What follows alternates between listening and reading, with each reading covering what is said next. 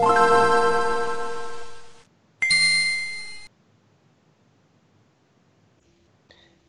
En este Pixel Podcast número 381 vamos a hablar de noticias sobre Dragon, Quest, Dragon Quest que se aproximan. También se retrasa la película de Sonic.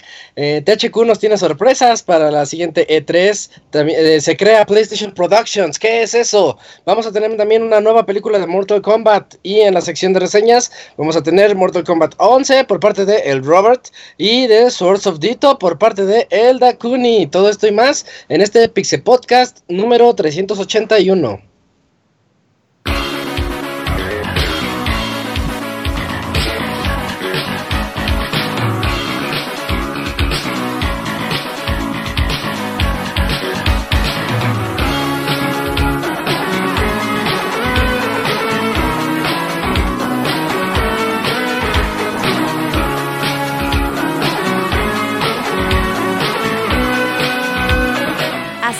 El Pixe Podcast, con la información más importante del mundo de los videojuegos. Quédense y diviértanse con nosotros.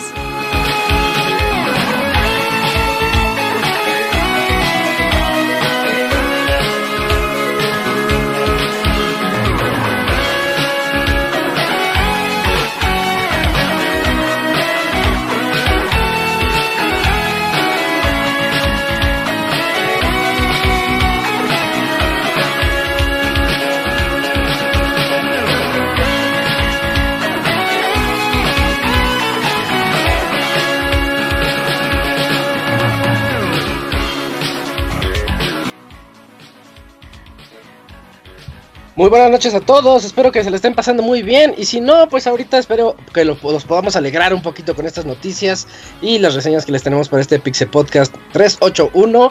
Yo soy Isaac y voy a estar aquí con ustedes en estas dos horas y media platicando con mis amigos de videojuegos.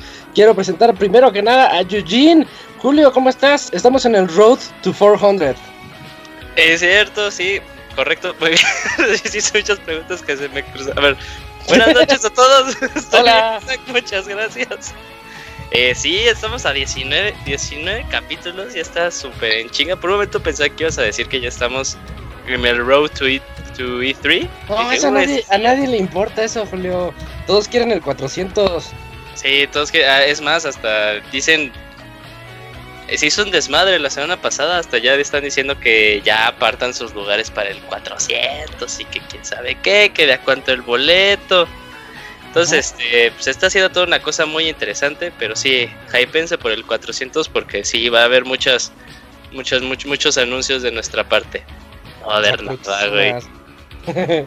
eh, también aquí tenemos a el Cams, ¿cómo te va, Cams? Buenas noches. Kenesa, ¿qué tal? Ay, buenas noches. Pues aquí ya también poniéndose, preparándonos para ese podcast, pero hoy de paso va a haber un evento ahí ya no tan emocionante de videojuegos, ¿o no?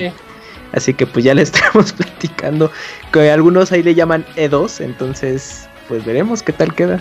Sí, no tiene razón de ser, pero está chido el E2. sí, está muy cagado, pero bueno, a ver qué pasa. Muy bien, eh, también está ahí el Pixemoy. ¿Qué vales, qué vales, qué vales, Pixemoy? ¿Cómo estás? ¿Qué vales, qué vales? Ahora sí no estoy muteado, ¿verdad? No. Bueno, bueno. Ah, sí. Ah, cayó, cayó. Güey, ya nadie lo hubiera dicho. Claro, güey, se van a quedar todos en silencio. y yo, sí. Bueno, este, sí, como lo comentas ya que se le dice ya el E2, que pues, dicen que va a estar medio aguado y quién sabe. Eh, pero pues no se crean, ya viene rápido y luego ahí ya el direct de Pokémon que ahí viene y Mario Maker 2 que ya mero sale y bueno, que, que sí hay eh, ahorita noticia para rato. Y hubo una reseña al rato que me pregunto cómo le hizo el reseñador, porque según yo, él dice que no le gusta ese juego y le tocó reseñarlo. Entonces, Tengo como tres Mortal Kombat seguidos reseñando. Le va a poner cinco. Nueve, nueve le puso. Y, y ni siquiera. Vamos a ver, tienen que esperar, se tienen que quedar y escuchar más del podcast. Eh, y, y, también ya lo escucharon ahí en el fondo, sonó el Robert. Hola Robert. ¿Cómo ¿Qué estás? ¿Cómo estás? Un saludo a todos los que nos escuchan. Nuestro último podcast normal hasta agosto, ¿eh? Uh -huh. Para que se vayan preparando el último podcast donde pueden mandar correos y y todo lo que ustedes quieran, como cualquier desarrollo normal de podcast que tenemos siempre, porque la siguiente semana tenemos el previo al E3, ahí no hay saludos, ahí no hay preguntas, ahí no hay reseñas, no hay nada. Y hablamos de lo que se nos antoje. ajá, y el próximo, pues ya empieza los podcasts de tres. Ahí luego les decimos cómo vamos a estar organizados este año. Y de ahí hasta el podcast musical. Y de ahí nos despedimos. Para siempre. Nos despedimos hasta el mes de agosto. Igual y por ahí en el Inter Órale. tendremos algo divertido para todos ustedes.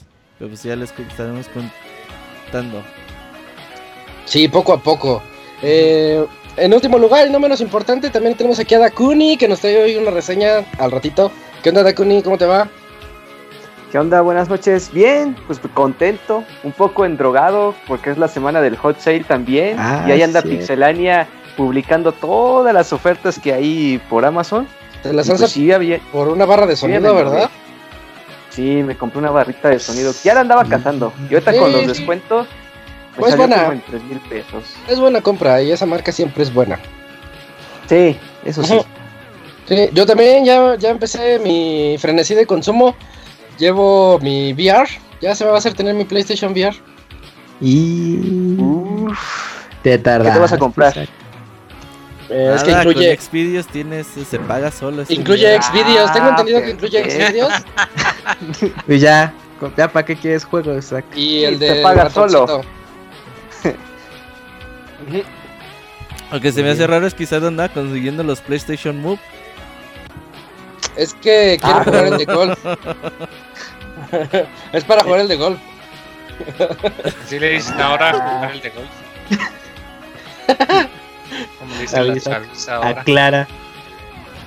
Ok, eh, y bueno, ya lo dijo Robert, pero yo se los recuerdo, hoy es el último podcast para que nos escriban a podcast.pixelania.com de aquí hasta agosto, entonces escríbanos todo lo que se les antoje, ¿por qué no escríbanos sus, sus predicciones para E3, eh, lo que les gustaría ver, lo que no, etcétera, pues tienen aquí unas dos horitas para hacerlo, así rápidamente podcast.pixelania.com y mientras pues nosotros nos vamos a la sección de noticias. Nada más el que diga Kratos en Smash lo baneamos para siempre los correos. Claro.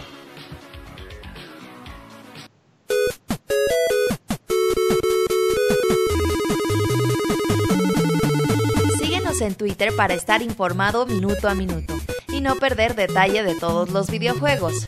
Twitter.com Diagonal Pixelánea.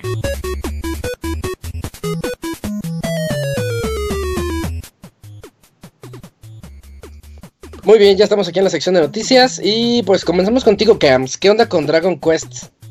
Así es, Isaac, pues resulta que eh, Square Enix va a estar dando información el próximo 3 de junio eh, relacionado a la serie. Y pues según la revista em, Weekly Shonen Jump, eh, habrá un stream ese mismo día, que sería a partir de las 10 de la noche, tiempo de México, en el que estarán dando estos anuncios de, de los juegos. Eh, mm, investigando un poquito, se supone que van a revelar más que nada un juego móvil de la saga, pero que va a ser en un género totalmente distinto a lo que se ha acostumbrado, ¿no? Pues la serie ha abarcado desde, bueno, RPG, eh, Musou y otros em, estilos de, de juego, pero pues aquí Square Enix lo está anunciando como de que es algo no visto en la serie. Eh, Ah, incluso creo que hay un juego tipo Party, que hicieron un crossover con, personajes de Nintendo ya hace tiempo. Mm. Y eh, este juego será revelado por Yuji Horii, que es el creador, productor eh, responsable de la serie ahí en Square Enix. Y pues solamente queda esperar eh, esa transmisión pues, para saber exactamente qué tipo de juego será. Pero pues de momento va enfocado a móviles. Y pues quizás Tower hay Defense. también... Mm. Ah, ándale, sí, fíjate, puede ser. Dragon Quest pues. Gacha. O también Ándale. que ya está muy de moda, ¿eh? Y pues de Ujú. paso al, eh, temas relacionados a Dragon Quest eh, 11 de Nintendo Switch. Oh, sí es cierto que no ha salido. ¿Ya ¿Había fecha? ¿No, verdad? Solo Es es de el- Siempre, 2019, al Nada más. Ujú. ¿No dijeron fall? Pues creo que una, todavía una no. ventana ahí para Pues, este Para. Japón, ¿no? En, en Japón sí se estrena en, en Para este verano. año, ¿no? Ajá, Sí. No, Japón. tanto para verano como para occidente habían dicho 2019, pero creo que en Japón sale en julio el juego. Ah, pues ya está por salir. Pero ver. A ver. No me acuerdo, eh. Yo lo haría, pero estoy muy ocupado. Lo que tiene la versión de Switch es que la versión de 3DS mezclaba como un mapita con una versión retro de Dragon Quest 11 y la de Switch tiene, eh, digamos, esta funcionalidad, entonces es bonito. Oh, ok. Eh, pues no, solamente es lanzamiento mundial 2019, no hay una... Sí, no una temporada del año como de, ah, pues en otoño. Mm, mm. Fecha, fecha, van a decir fecha. Mm, seguro. Y, sí. Ajá, no, ya, pues ya está el logo. No, no, logo para Switch. A la, con una S al final. Y sí, pues de los agregados es justo lo que mencionaba Robert, que incluirá la versión de 3DS a estilo retro, como los primeros juegos de la serie. Y pues es como uno de los agregados junto con actuaciones de voz eh, que, bueno, y también creo que eh, música ya instrumentalizada, algo, así, que también iban a, meter mano en la banda sonora. Y pues, ah, y contenido adicional de historia para esta entrega. Que no dudo que salga después para Play 4. Si ubicas que Dragon Quest 11 para Nintendo Switch es el segundo juego oficial anunciado para la consola después de Just Dance. No, Robert, de hecho fue el primero. Sí, Cuando era todavía NX, eh, Square Enix así como de, ah, sí, Dragon Quest. Sí, fue el primero. Sí, sí, sí. y luego fue ligado con Just Dance, que Ubisoft, ah, sí, Just Dance en NX. de, hecho, de hecho los, tres, los tres primeros juegos anunciados para Switch fue ese, Just Dance y Sonic Forces. Ah, no, ese no, no lo tenía ubicado. Buen dato de trivia, ¿eh, amigos? Sí, sí, sí. Oh, qué cosas. Y todavía no sale el juego, pero... Eh, cuando estén en una fiesta, ya saben con qué iniciar conversación. Oye, ¿sabías? la envidia de la habitación. Sí, van a ser el alma de la fiesta diciendo eso. Eh, tenemos otra nota. Ah, esta nota está buena. ¿Verdad, Kuni? ¿Qué pasó con la película de Sonic? Sonic. Oh, bueno, pues no sé si son buenas o malas noticias. Yo creo que son a medias, porque resulta que el director de la cinta, Jeff Fowler, pues ha dicho que la película se va a retrasar hasta el año 2020, específicamente hasta el 14 de febrero del 2020. o sea, no conforme de tener, no, no, no conforme con tener nuestros corazones rotos, nos lo van a terminar de romper el 14 de febrero. Eso sería muy Entonces, sí. porque ya te casaste. O sea, si te lo van a romper a ti el 14 de febrero, pues ajá, imagínate quiero incluyas a los demás. Imagínate, imagínate esta, esta historia, o sea, el chavo que estuvo ahí estuvo ahí con ligándose a, la morrita que le gustaba, le invita a ver una película y resulta que es la de Sonic, resulta que la lleva, a la chava no le gusta y te rompe también ahí en ese mismo día. O sea, qué tremendo día para estrenar esa película. Entonces, bueno, ¿por qué es el retraso? Bueno, pues se supone que necesitan más tiempo para poder rediseñar bien lo que es a Sonic, para que quede bien en la película porque resulta que sí van a necesitar más tiempo del que se pensó. Entonces, pues para mí es o es más tiempo para que lo hagan bien o es más tiempo para explotar más a la gente que está detrás de el modelado y, el parchado que ahorita se le viene a toda la película porque ya también habían dicho apenas que se estrenó la película de Pikachu, el director, que pues ellos no les gustaría estar en, sus zapatos porque tan solo en un año se habían eh, tardado en diseñar a todos los Pokémon, eh, tan solo diseñándolos, o sea, yo creo haciendo pruebas de modelaje, pruebas con la luz, lo que sea.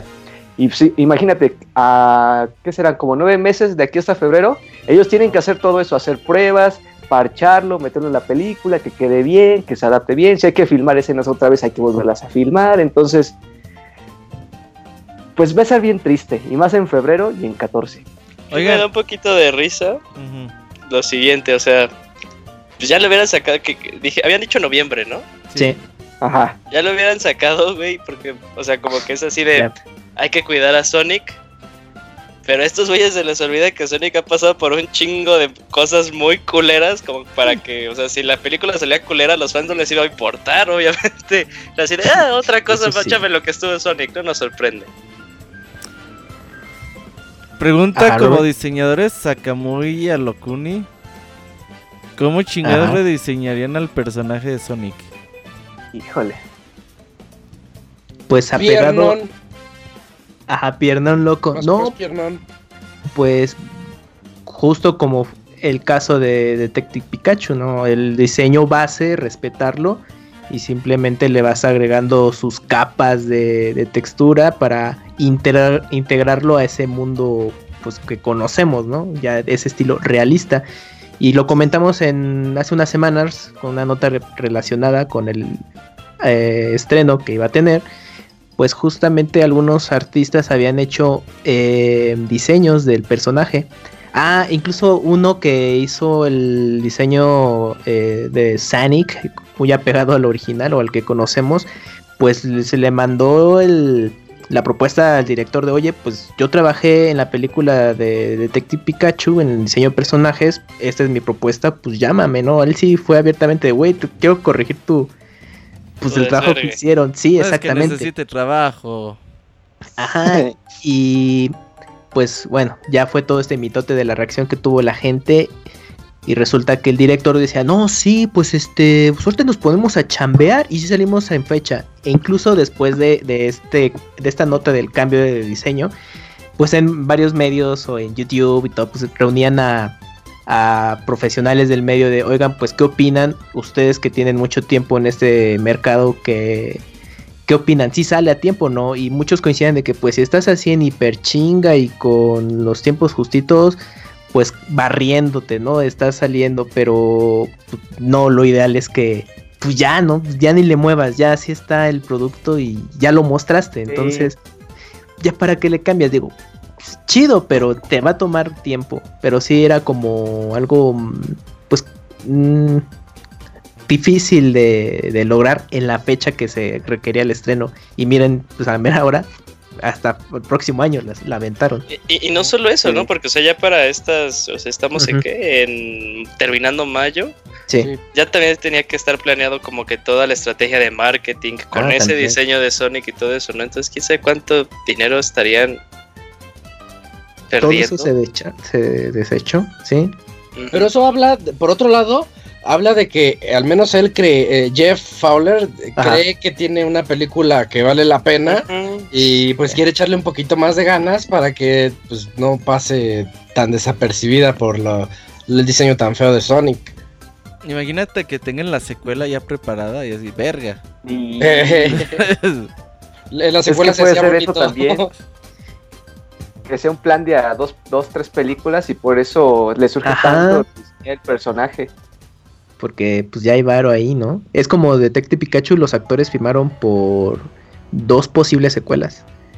Entonces, eh, pues en el caso de Sonic igual, seguro ya con esto de que está de moda las trilogías o, películas más allá de, de, un, de, esa trilogía original, le dijo, no, pues sabes que pues, por si las flies, pues tú eh, estás firmando por secuelas pues, eh, que sigan, ¿no? Y, y, en el caso de Sonic ha de haber dicho, ah, pasó lo mismo, pero sí en, decir, verga, ¿no? Pues es que mínimo la segunda parte, ¿no? Sonic and Tails, no sé eso salga bien. Sonic and Tails. Los he estado viendo así personas quejarse de Detective Pikachu porque no se parece a los juegos de Pokémon, güey. No, man. a ver, no está basada en los juegos de Pokémon, está basada en Detective Pikachu. no mames. Y, bueno, ya entre todo este rollo del rediseño de Sonic, eh, viene una entrevista de una persona que trabaja en efectos especiales y le preguntaron eh, este caso y dijo, no, pues eh, sí, es, muy difícil salir en tiempo y contó una anécdotita de que pues él estaba trabajando, que a mí me sorprendió porque podías pensar que en películas de producciones eh, hollywoodenses, pues tienen todos sí su timetable, lechecito y terminan con, con seis meses de anticipación.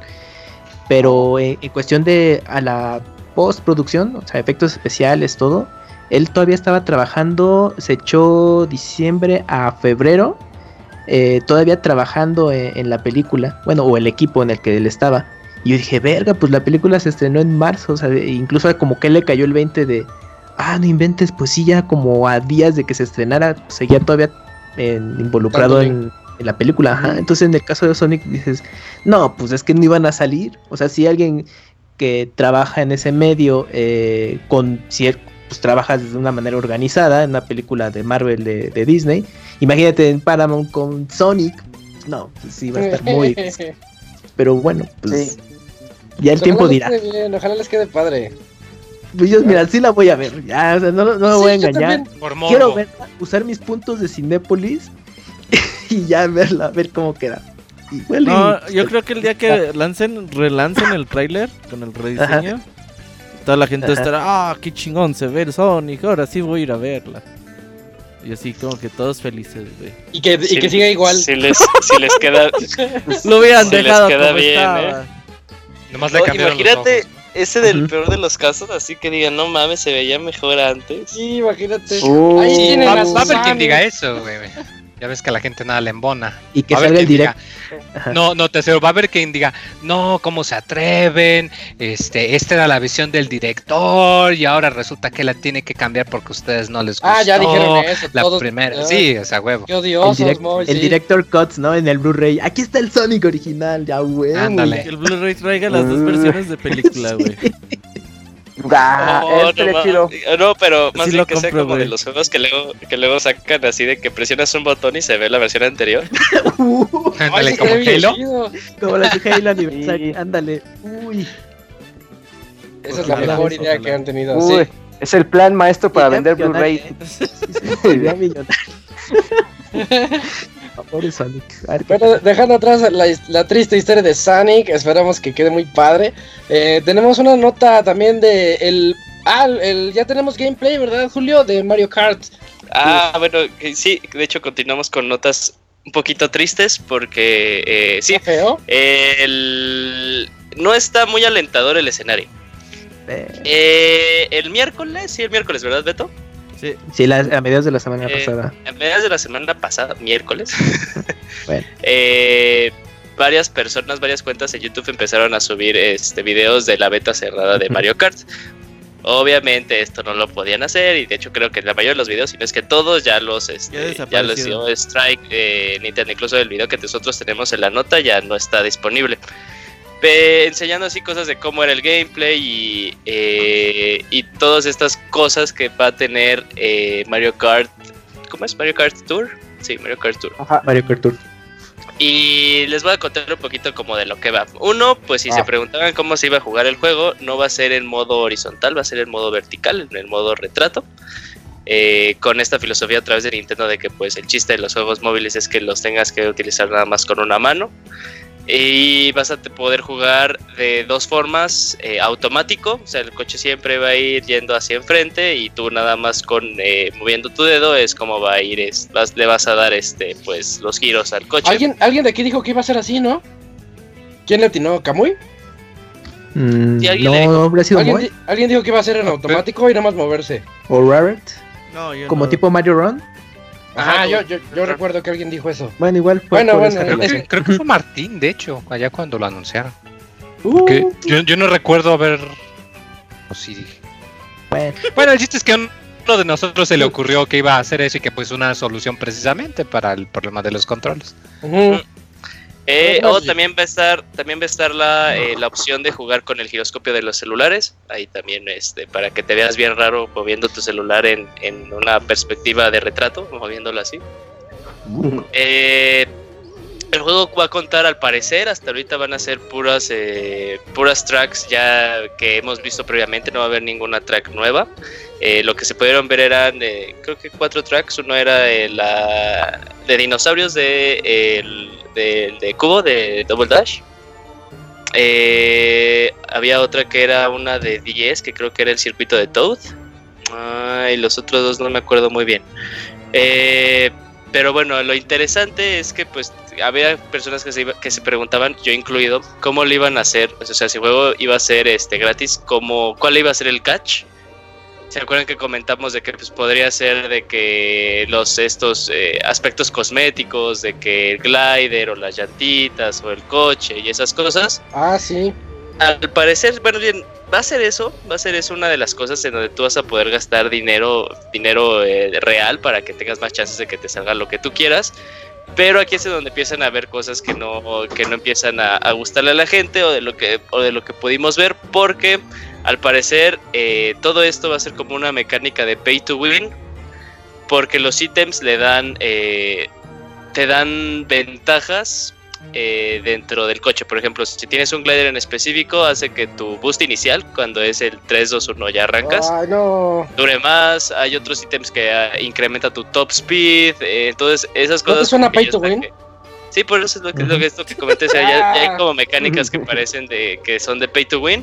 Ok. Eh, y aparte que esto sí es, no sé cómo se les ocurrió que iba a ser una buena idea porque a mí me molestan los juegos eh, móviles que hacen esto los que te dicen solo tienes como cinco cosas de algo para jugar. Entonces el ejemplo es el siguiente, tienes cinco corazoncitos, digámoslo así, en el juego, y por cada carrera vas a ocupar un corazón. Entonces cuando ya termines de utilizar los cinco, no puedes jugar el juego. O sea, vas a tenerte que dejar como reposar la aplicación. Sí, se le llama el sistema de estamina en los juegos móviles, que tienes que esperarte o desembolsar para sí, para que, para que juegues este otra vez. Lo, lo maneja Crunchyroll. Crunchyroll. Este, eh, eh, este jueguito. Fire Emblem eh, no, Fire Emblem no. No, Fire Emblem no lo, no, no lo usa muy. Sí, el Candy Crush lo maneja. Candy Crush, sí, cuando ah, se te acaba la energía, tienes que esperarte. Sí, pero pues ellos ya manejaron, ya manejaron ese, ese modo de que pues casi casi nunca se te va a acabar la energía en el de, en el de Fire Emblem. O sea, ahí sí como que estaba, pero no era perceptible. bueno, sí, pero no te pega tan fuerte como otros. sí. Entonces va a tener esto. También, este, y eso ya es como que un punto demasiado negativo. No sé qué tal que si estaba muy chido el juego, pues aparte es Mario Kart. Y te salen con estas jaladas. También otra cosa es que al parecer no va a tener como interconectividad contra otras personas, nada vas a estar jugando como contra CPUs no va a haber que contra este otro tipo de jugadores, pero eso es como que una creencia porque no se puede ver nada dentro de los menús. Pero también hay cosas, este, hay cosas positivas. El, el roster de los personajes es muy amplio. Vamos a tener este a Albu, a Dry Bones, a todas las versiones de Mario, Mario Dorado, Mario Bebé, Mario Bebé Dorado. Bueno, no es, no es cierto, pero ya casi parece que le juegan con eso.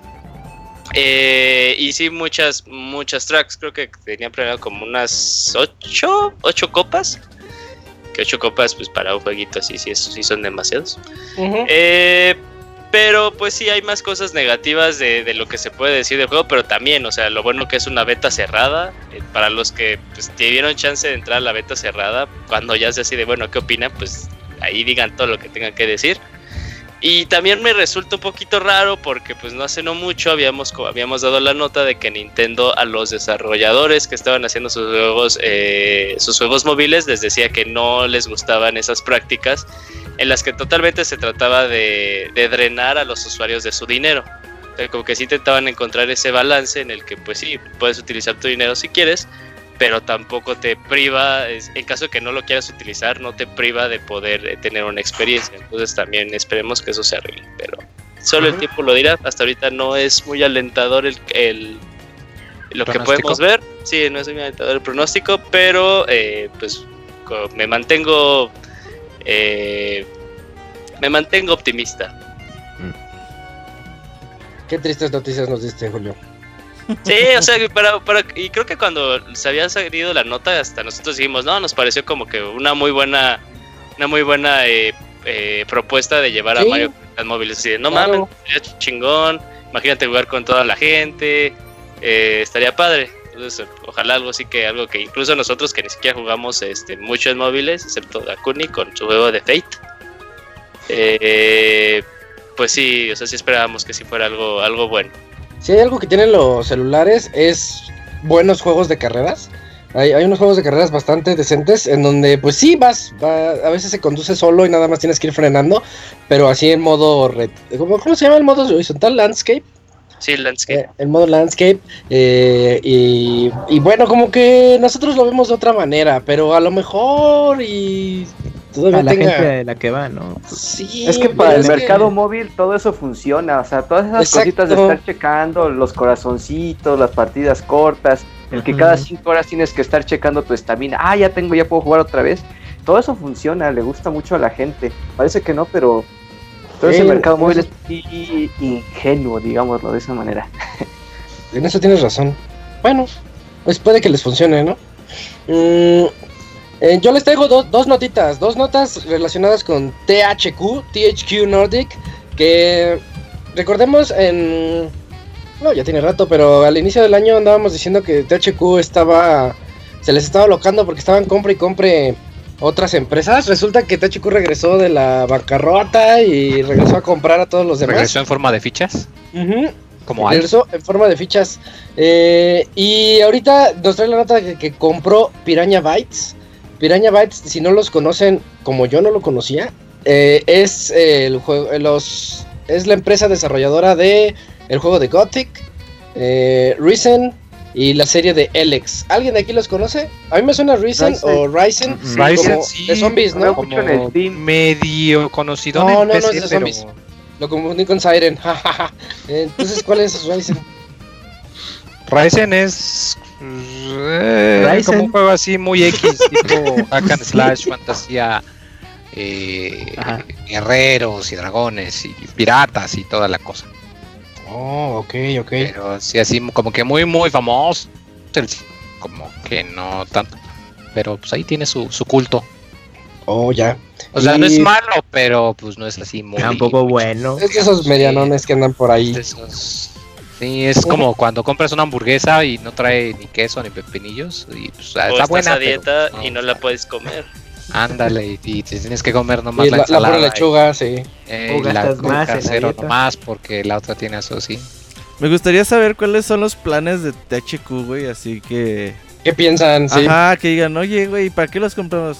Pues tú cómpralos, güey. Pues nomás. Hay que nos hagan un juego, güey. tan deschavetado, eh? o sea, de que los compren pues ahora sí que literalmente para tener personal, o sea, para tener un estudio que puedan poner a trabajar, o sea, igual no estaría tan loco. Pero ya llevan varias que sí son así como bien dudosas las compras que hacen. Es que tienen mucho dinero ahorita. Pues no sé de qué gastarlo. Es, que como, como si supieran algo. Ah, ellos saben algo. Están haciendo compras inteligentes. O sea, porque la verdad THQ se fue a la quiebra la, la vez pasada por tener licencias muy caras, WWE y UFC por ejemplo, y los juegos pues, no vendían nada, después... es que además también tú veías que THQ anuncia 50 juegos para el 2016, güey, no mames, o sea... Pues sí, pero y la mayoría eran juegos de mediana calidad para abajo, pero todos eran con licencia, güey, ¿qué licencias de Nickelodeon? De hecho, ellos tenían la licencia de. Eh, iba a decir AAA, pero no, este. No, de la WWE. Ajá, y esa licencia, pues es cara. Sí, ya tienen su Netflix de lucha libre. Entonces, ahora me pregunto. Pues si dirán, ay, porque la verdad las franquicias que mencionas, así como que digan, no, ya vas a sacar una nueva versión de esto. Uh. Pues no creo que emocione a mucha gente, y más si es un juego, pues digamos, abajo de doble A. Entonces sí suena complicado, no sé. Ellos sabrán qué hacen con su dinero. Sí, y también por otro lado ya se reveló que Metro Exodus ya recuperó todos los costos, los costos de desarrollo y de la publicación. Entonces, pues muy bien por THQ Nordic, le fue muy bien a Metro Exodus y eso me pone muy feliz porque es un juegazo. Eh, y pues después de esto ya firmaron un contrato con 4A Games para hacer un nuevo juego triple A. Eh, 4A Games, ¿qué, eh, ¿qué, otros juegos son los que.? Ajá. Pues, esa, es mi duda, como para decir, vamos a hacer un triple A. de jugar, de Seguro me recordarán en Acabas de jugar los Metro, güey. Pero aparte. Ah, no, güey. entonces, entonces va a ser otro Metro. Sí, oye. ¿Cuántos libros son? Tres. ¿Tres? ¿Y en qué van? No, es que sí es otra historia. Sí, ¿Sí? sí, es otra historia. Sí, o sea, como que el primer juego sí está basado en el libro, pero ya aparte de como que divergen y la secuela Metro 84 relata una historia y Metro Last Light y el último que se le son otra historia medio diferente. Pues a lo mejor ya se fueran por el que sigue, ¿no? Voy? Mm, yo, lo veo difícil porque en el juego ya están en el 2036, creo. Yo digo que va más de que tiene, o sea, que están jalando personal para tener otros proyectos además de ese. Puede ser. No más el Met ya. tiene, que tener otra cosa para justificar ahí la. Pues ¿Cómo le fue a Darksiders? No, o Le fue re mal. más o Chale. menos. Le fue re mal y está re bonito el juego. Pero yo nada más quiero que saquen el que sigue ya para tener los cuatro jinetes y ya. Ahí muere. Debe Mm, salir uno, el quinto juego que saque un nuevo eh, jinete, güey, así. ¡Ay, el quinto jinete! Ajá, Que nadie conoce. Va a ser el caballo mío. Historia original. ¿No habían Ah, dicho que, que tenían un anuncio chido para E3? Que iba a regresar una serie de. Precisamente? Julio. Esa es la eh, siguiente nota. La siguiente nota es de Ah, que no THQ, THQ Nordic tiene dos sorpresas para esta E3 y bueno, la primera sorpresa consiste en que eh, están están trabajando en un remake de un juego que es muy esperado por la gente y de que supuestamente es un juego galáctico. Así que no, no sé a qué le tiren. Y el segundo, Galáctico. Ándale, Rising Galáctico. y el segundo juego va a ser una. Un, le llaman ellos una nueva visión de una franquicia que es amada por los jugadores. Entonces yo creo que es Darksiders. Uy, ¿Otra vez imagínate. Darksiders? No, No. Creo. No, no Ya termina la serie. Esperando el 4 y le hacen el remake. Ah, lo, rebu- lo rebotean. No, no, no, entonces no. Pero bueno, eh, ¿qué juego galáctico podría estar haciendo THQ? Nadie un remake de un sabe. juego galáctico. Eh, eh, eso de Alone in the Dark no estaría tan deschavetado, ¿eh? Des- ah, decían bueno, que era Destroy All Humans. Porque dicen una franquicia amada por muchos jugadores, o sea, indica que pues, tiene renombre, o sea, que es una franquicia que sí es conocida. Y pues la única que se me ocurre sería precisamente Alone in the Ah, Sería Alone in the Dark precisamente. ¿Cuánta gente quedará fan de Alone in the Dark? Uy, pues yo jugué el primero, pero. Como tres personas y ya, ¿no? Güey, hubo una versión para Game Boy acordaba. Color, güey, yo no sabía, Ah, sí. se fue horrible, pero En Play Por ejemplo, 1. todos de- esos de Alone in the Dark, Clock Tower y todo eso se fueron a la mierda cuando salió Resident Evil, güey. Y, Sí, ya, y ya todo el mundo se olvidó de esos juegos, güey. ya nada más Pero existió Resident. Ajá, claro. Resident fue lo único que sobrevivió. Sí, no aguanto el paso. Bueno, me acuerdo que the Dark no era de Ubisoft. O Info. Bueno, antes Infogrames. ¿no? Infogrames sí, pero es que entre que un estudio compra otro y le vende la licencia y la absorben y pues ahorita acabo con ellos. Ahí está el Gerson, un saludo al Gerson, al Didier y ahí andan en el chat. Pues a ver qué, pero sí el año pasado dijeron, no, vamos al E3 para ver el mundial. Oiga, pero todavía no empieza el, el Ah, mundial. sí, Sí, es cierto. Ah, sí. Ah, no importa, queremos ver el mundial. Sí, es cierto, el, prete- el peor pretexto de todos, ya no me acordaba. Y, y bueno, nada más dentro de los juegos que están así como que a lo mejor y sí sean esos, está Destroy All Humans, Time Splitters, Kingdoms of Amalur y Alone in the Dark, como le decía el Moy. Entonces, pues. Kingdom of Amalur, pero ese no es juego galáctico. Ese juego Pues le no. fue muy bien, ¿eh? Pero. Bueno. Pero... Y Time, Split- Time Splitters tiene sus fans. Ah, Ese es el único juego que creo que en mi vida que me ha mareado. Me marea jugarlo. ¿Jugaste a- los dos? Bueno, fueron tres, ¿no? El No, Time Splitters. Ah, Yo me acuerdo que salió no, dos son dos. De Time Time Splitters. Splitters. Que eh, estaban desarrolladores de Perfect Dark involucrados en esos juegos. Bueno, Mm, Bueno, bueno, pues No, ahí es que está. es muy difícil hablar de las franquicias de THQ. Sí, está muy difícil. Sí, sí, sí. Eh, y más tomarlos en serio. Eh, Red Faction podría regresar. La siguiente, la siguiente nota es por parte de el Robert que nos va a hablar de su amada eh, compañía de Capcom. Oye, yo, yo sigo contento y Catcon sigue más contento todavía porque pues le está yendo bien en la vida. Después de tantos años sufrir en los últimos, digamos en la última década, pues por fin les está yendo bien y Monster Hunter World ya va para 12.4 millones de copias vendidas. Así que con la expansión se espera que pues esta cifra siga en aumento y Resident Evil 2 ya lleva los 4.2 millones de unidades. Devil May Cry ya llegó a los 2.1. Street Fighter ya rebasó los 3.1 millones de unidades vendidas. Y pues ahí la lleva. El otro día, creo que lo comentabas en el podcast, Julio me mandó un video de un análisis de cómo Capcom ha cambiado la percepción de la gente los últimos 3, 4 años. Y que como a principios del 2010, 2009, que empezaron a tercerizar sus desarrollos, dar franquicias a estudios occidentales, taiwaneses y de todo tipo de calidades. Y por eso los juegos salían así tan disparejos, ¿no? Que decías, oh, va a salir los Planet y veías las, los trailers cinemáticos y decías, ay, qué chingón se ven los Planet 2, que la chinga y ya salió el juego y... Ay, sí, ese sí decepcionó. Y salía bien, bien fellito. Y así le iba a cada juego que salía de Capcom. Eh, le iba de cada vez de mal en peor. Entonces, ¿Hubo pues, tercer Los Planet? ¿Mande? Sí, hubo, sí, hubo. tercero, ¿verdad? Sí. Que es donde metían a los, de, tres. Peor a todavía los que de el Resident. dos. Sí. Tenía skins así especiales, algo así me acuerdo. Ah, va, va. Y hasta tenía los monitos de Gears of War, ¿no? Ah, sí, era eso, entonces. Sí, invitados. Sí. Eh, pues bueno, así que conforme fue pasando el tiempo, Capcom pues mandó a LB todos estos estudios del mundo, güey. Empezó a desarrollar otra vez en casa, en Japón. Y los resultados ahí se están viendo con eh, la satisfacción, digamos, de la mayoría de la gente que ha jugado sus últimos juegos. Y reflejado en las ventas. Así que es bueno que tengamos de regreso a Capcom. Capcom es poseedor de grandes franquicias de videojuegos y podemos tener buenos títulos en el futuro. Vientos, qué bueno, bien por Capcom. Y pues lo hemos reflejado aquí, creo que la semana pasada.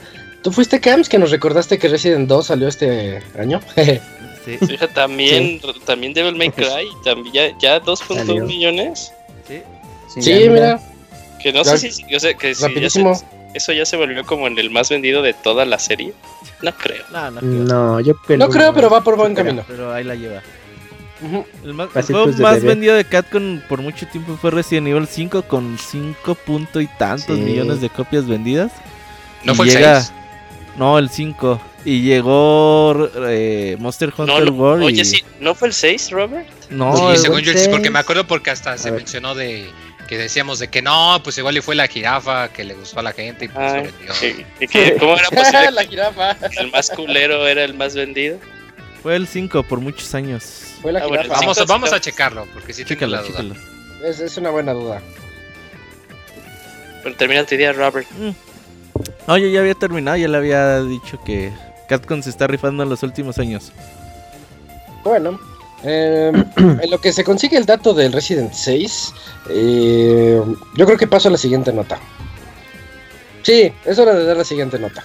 Eh, eh, hay, hay un nuevo juego, bueno, no ha sido anunciado ni nada, pero ya saben que de repente salen los leaks y resulta que hay un youtuber que se llama Spawn Wave y ha dicho que hay un juego que se, llama, que se va a llamar Great Rune y que está siendo creado por From Software y con el creador de Game of Thrones, George R.R. Martin. Eh, y pues realmente no se, ha, no, no se ha dicho nada, ni, ni From Software dice algo, ni George R. R. Martin dice otra cosa, nada más este lo que mencionó en su blog, porque tiene un blog que se llama This is not a blog o algo así. Estos son spoilers de Game of Thrones. Sí, no, y se queja de la gente, se queja de los fans y Ah, sí. es bien, este, sí, es bien reina. y en especial ahorita que no, que pues no fue agrado la octava temporada. Ajá, entonces él en su Nora blog empezó a escribir cosas así. Pero bueno, dijo que recientemente fue consultado por una empresa de videojuegos japonesa. Y pues eso también hizo que la gente empezara a hablar. Eh, pues no sé, yo creo que el, el universo de Dark Souls o lo que hemos visto que hace Dark Souls así como de caballeros y todo eso, quedaría muy bien en, en un ambiente eh, fantástico como o fantasioso como lo es Game of Thrones. Algo como The Witcher se me ocurre, pero más hardcore. ¿Quién sabe? Desconozco mucho sobre fuera de la serie de Game of Thrones lo que conlleva los libros. Pero Yo también. imagínate un pedo así de, no sé, un monito contra los pinches muertos, algo así, en un mundo fantástico y medieval. Estaría bien, ¿no? Sí, o sea, sí hay, sí hay forma de hacerlo, porque el juego hasta nombre tiene, ya les están llamando Great Rune, nada más que este, pues no tiene otra cosa más que el nombre y sabemos que ya estuvo, estuvieron platicando con George, con el George. Lo que sí es que Front Software, al parecer, la capacidad de desarrollo ha subido muchísimo, ¿eh? Sacan de terminar Sekiro y ya este estarían anunciándolo prácticamente el próximo E3. ¿Te das cuenta? Eh, ahorita que dijiste eso, no sé si se han dado cuenta quienes han jugado Sekiro, que es un juego bien truculento. Si no, fuera, si no fuera difícil, yo creo que te lo echas bien rápido, pero rápido, ah, rápido. es, un mapita, es un mapa bien chiquito, entonces es cuestión de tener un super diseñador que te haga un mapa, porque está muy ingenioso, pero eso no le quita que está bien rápido El dato. Ah, yo el dato. Los, juegos más vendidos es Monster Hunter World, que tiene 7.9 eh, millones. Eh, Resident 5 con 7.5 y Resident 6 con 7.1. Resident 6 estuvo a la, o sea, fue el más vendido durante varios años. Luego llegó el 5. Pero eh, luego Resident Evil 5 le volvió a ganar. Ah, pero qué raro. Mm. Yo confío en mí, y cuando digo datos de Capcom, confío en mí, Sobre todo porque además el Resident 4 no está en esta lista, lo cual se me hace un tanto raro porque pues ese juego tiene un buen salió literalmente para todo, o sea, hasta para la versión culera de teléfonos. Acaba de, salir el iPad. El Switch. Que no tiene controles de noción como el del Wii. ¿Qué pasó ahí, Capcom? Enorme pérdida. Oh, mames, ¿por qué quieren controles de movimiento? Primero, o sea, si ubicas a la gente diciendo que salga Zelda Skyward Sword sin controles de movimiento y luego dicen, ¿por qué no sale controles de movimiento en Resident Evil? ¿Tú, tú has podido jugar, el, se juega muy bien el Resident Evil 4 en, Wii por los controles de movimiento. De hecho, Revelations, en realidad... la versión de Revelations que salió para Wii, sí le metieron controles de movimiento. O sea, que sí pueden ponerlos de manera retroactiva. En, en la versión de Wii, en realidad era apuntar a la pantalla. Y los pues controles de Switch no son así como para. Pero se puede. Repito, ¿y por qué las versiones de Revelation sí tienen controles de movimiento? Nada, muy nada. Se puede, es como cuando escribes en el, teclado de Play 4, que nada más le, das clic clic al control y lo mueves. Es como si estuvieras apuntando. pero... yo nunca he usado eso, ¿eh? Ni sabía que. O sea, sí, sí se puede, sí se puede. Pero es muy difícil. Oye, ¿también tendrá Blu-ray el Play 4 o no? Ese sí, hay que checar. Nada que ver en esta discusión. ¿Qué dices, Locuni? Nada, ya. sigamos con las notas. Sí, yo creo que dejamos detrás también la nota de From Software porque sí es un rumor muy fuerte, pero pues también... Ya trancas importante para E3, ¿eh? ¿Crees que en E3 traiga algo From Software? Pues a lo mejor lo anuncian Sí, pues uh, eso sería para E3. Uy, eso sería muy Por eso ya está ahí el. Una cinemática ya. El logo. Bonito, qué bonito. Pero después de Sekiro yo ya no quiero regresar a Dark Souls y eso es bien triste, tan fan que soy de esa saga. Pero pues ya que sea Sekiro en el mundo de los muertos de Game of Thrones. Ya lo, lo, pulieron mucho. Ajá, algo diferente. Pero bueno, Moy, cuéntanos, nueva película de Mortal Kombat. Eh, sí, eh, recordemos que pues ahorita que Warner Bros. pues son los, los papás como que diga de, de, Mortal Kombat, pues, que le están apoyando mucho y pues que dijeron, pues, ¿saben qué chavos? Que sí vamos a tener otra película. No va a ser como las otras de los noventas chafas, que lo único rescatable es la mejor canción eh, del mundo y que vamos a poner... Ah, de hecho, eso se me hizo muy chido, el trailer de lanzamiento, que pusieron un remix de la canción de Mortal Kombat de la película.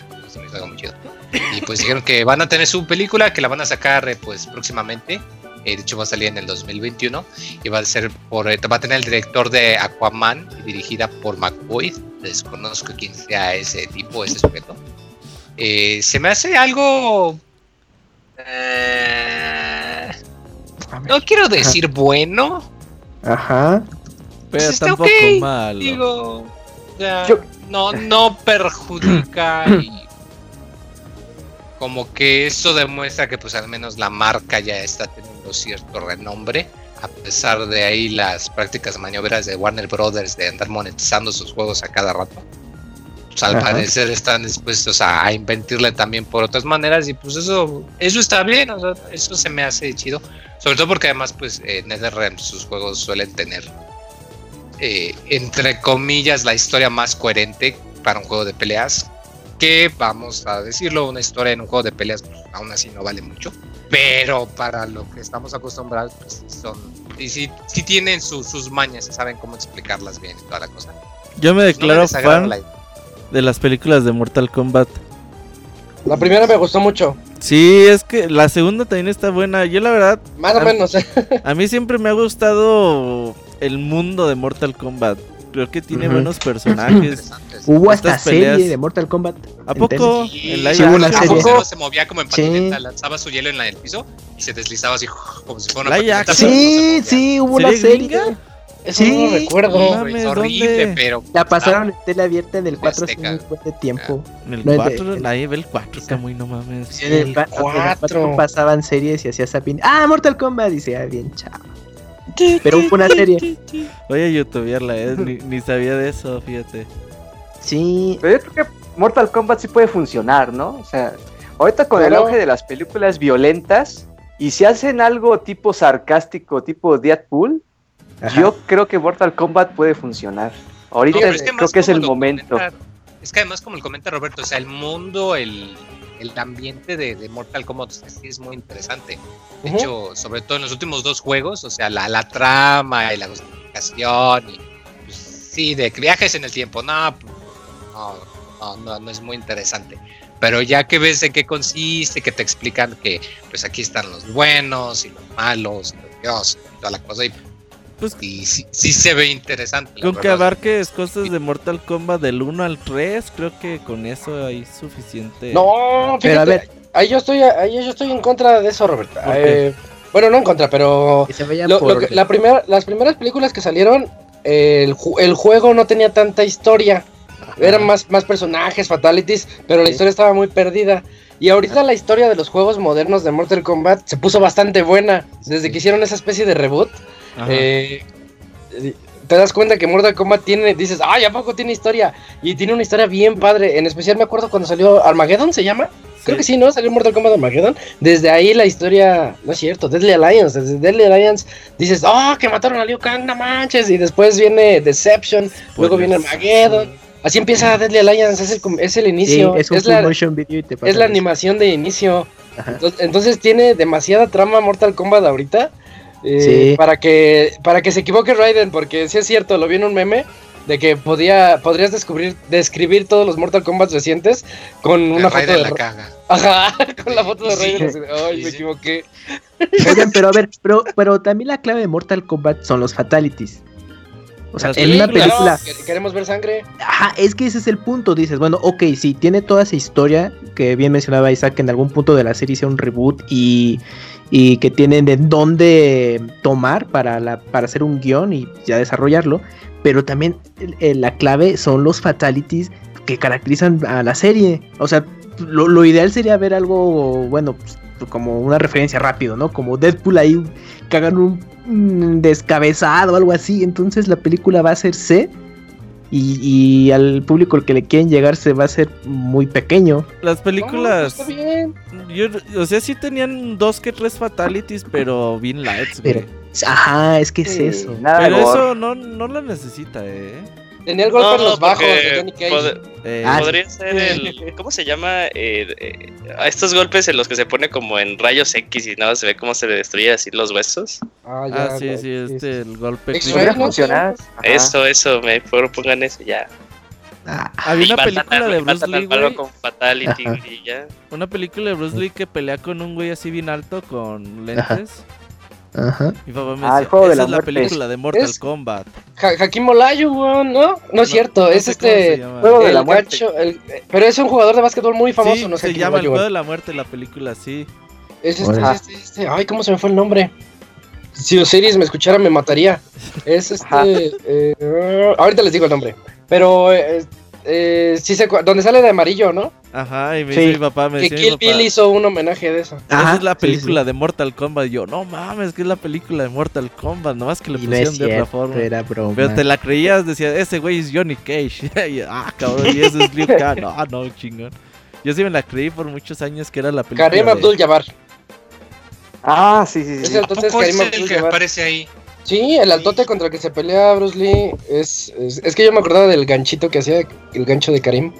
Güey, y pensar que aparece en la película de dónde está el piloto, güey. Es el mismo. no manches, ¿en serio? Sí, este, los tres pilotos que se llaman Vector, uh, Roger y y es uno de ellos, es uno de los copilotos. Porque yo está en una escena en donde llevan al niño a la cabina y dice, oye, tú eres Arim Abdul Jabbar, mi papá dice que tú nunca puedes agarrar bien los rebotes y que siempre falles cuando hay que anotar de tres y que no soportas la presión.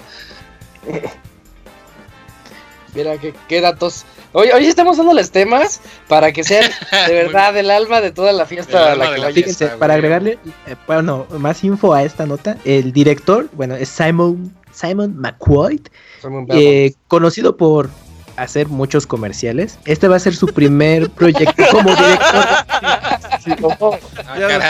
Tal vez me recuerden porque dirigí este comercial. Sí, no, de hecho su debut como director de cine va a ser Mortal Kombat, entonces pues no sé cómo va a quedar realmente, si esté prometedora o no. Y a la serie Robert de Mortal Kombat se llamó Mortal Kombat Legacy y fueron dos temporadas. Ah, Legacy, ya con el nombre ya, sí, ya. con esa también yo. Y en el Pastor sale Jax, Sonya Blade, eh, Sub-Zero y creo que Kun Lao. Jax siempre me ha caído mal, güey. O racista, Robert. No, no, deberías no. De, deberías de reconsiderar lo que acabas de decir. no, pero siempre me ha caído mal, ¿qué te digo? Jax. bueno. supremacía de los blancos por el parte del Robert. Sí, eh, no lo esperaba de ti. De Dakune sí, pero de ti no. de Dakune sí. Dakune está enojado, eh. ya ni habla. Uh, no, no, no, no, no, Es que está intentando averiguar si sí corre Blu-ray. Es que, ¿cómo dices Dakune que decimos que eres racista y tú no? Yo no soy racista. Solo no, que hay razas racista. inferiores. No, bueno, sí, sí. bueno, para, para sacar de aprietos a Dakuni, mejor que nos, cuente, que nos cuente la nota. ¿Qué es PlayStation Productions? Hoy estamos muy cinemáticos. Sí, debería llevarse Pixepelis o algo así. Pues sí, eh, Sony anunció una nueva división para. Pues para abrir una nueva productora de películas. Se va a llamar Sony Interactive Entertainment. Eh, Shawn le dio una entrevista de Hollywood Reporter y dio unos comentarios interesantes. ¿Lo voy a leer rápido? Perdón, pero se va, se va, a llamar PlayStation Productions. PlayStation Production, ajá. Ajá, sí, dale. ¿En qué consiste PlayStation Production? Bueno, pues ahorita en lo que dijo en la entrevista dice, tenemos 25 años de desarrollo de videojuegos y crear grandes franquicias e historias. Sentimos que ahora es un buen momento de mirar a otras oportunidades de entretenimiento por medio del streaming, cine o televisión. Dice, en lugar de licenciar nuestras propiedades a otros estudios, creemos que es mejor desarrollar y producir por nosotros mismos. Estamos más familiarizados y sabemos lo que la comunidad PlayStation ama. En los últimos dos años hemos invertido tiempo intentando entender la industria, hablando con escritores, directores, productores y mirando lo que hace Marvel, este, llevando cómo ha llevado los cómics al cine y eso es lo que nos ha dado inspiración para llevar a cabo esta nueva esta nueva, ¿cómo se llama? Este, esta nueva Sony Productions, dice. El verdadero reto para nosotros va a ser en cómo llevar 80 horas de juego a una película. La respuesta no es sencilla y solamente hay que saber hacer las cosas específicamente para el cine y no intentar contar con todo el juego en una película. Entonces, pues su inspiración es Marvel. Creo que Sony, Sony cuando deja trabajar a sus creativos hace buenas producciones. O sea, apenas salió la de Spider-Man y les, quedó bien. O sea, y es como que una producción neta de Sony, pero dejando a todos los creativos trabajar en lo que, en lo que saben hacer. Pues tú te imaginas que ahorita con los estudios que tiene Sony, si jalas a lo mejor a los escritores de los videojuegos y los combinas con los de cine y haces una mezcla con tal de que tengas una película que funcione, yo creo que sí tienen un bastante material ahí con potencial para que tengan buenos éxitos en el futuro. Eh, sí, pero también suena, suena bien raro que van a empezar a trabajar. Suena como si lo quisieran así de e, explotar todo lo que tienen y no me gusta a mí tanto la idea. Porque... Suena como que quieren hacer el... Quieren hacer la iniciativa PlayStation All Stars. oh, sí. no, no, ah, ese sí se va a poder hacer. Ojalá y si lo hagan. El plasma. cállate, no. Pierde pixelani. Ajá, termina con Guarda Movie y va a decir, conoce la iniciativa PlayStation All Stars y va a decir, ¿qué es eso? y va a decir, Kratos regresa en All Stars. Ah, Kratos regresará en All Stars, qué chido, sí. Ya ves, ya te gustó la idea, Isaac. Que hagan película de Mac. Es que juntarlos todos está bien. Queremos Ratchet and Clank 2. Película de Soco. Ah, Jack and Daxter. de Resistance. Oh, oh, no manches, imagínate la película de Resistance. Resistance da para sacar una serie. Una serie así choncha. Eh, Podría parecer este produjo TNT con Steven Spielberg. ¿Cómo se llama? Sk- Skyfallen, algo así. ¿Cuál? Mm, Ah, la del domo. Mm, Eso también es que lo, eh, Es llega una Simpsons, ¿no? extraterrestre, los ataca y así. es la de los Simpsons. pues es un domo, ¿no? Sí, es la No, es que, es que había, es que una de TNT que también Sí, era hay una de un estaba domo. dentro de un Basado domo. en un libro de Stephen King. No, no, no está en un domo. Eh, ellos son como Ah. resistencia, también así, entonces, pero la raza alienígena les va ganando y controlan a algunos humanos, entonces, pero se llama Sky, muy creo. Ajá, Sí, la existe produjo creo. Sí, No, pero yo como- quiero que se llame Resistance. sí. Ah, exacto, pues de trata. Si no, no la veo. Lo que sí es que han de tener un chingo de ganas de hacer algo de Uncharted. La película desde hace muchos años se viene manejando, directores cambian, escritores.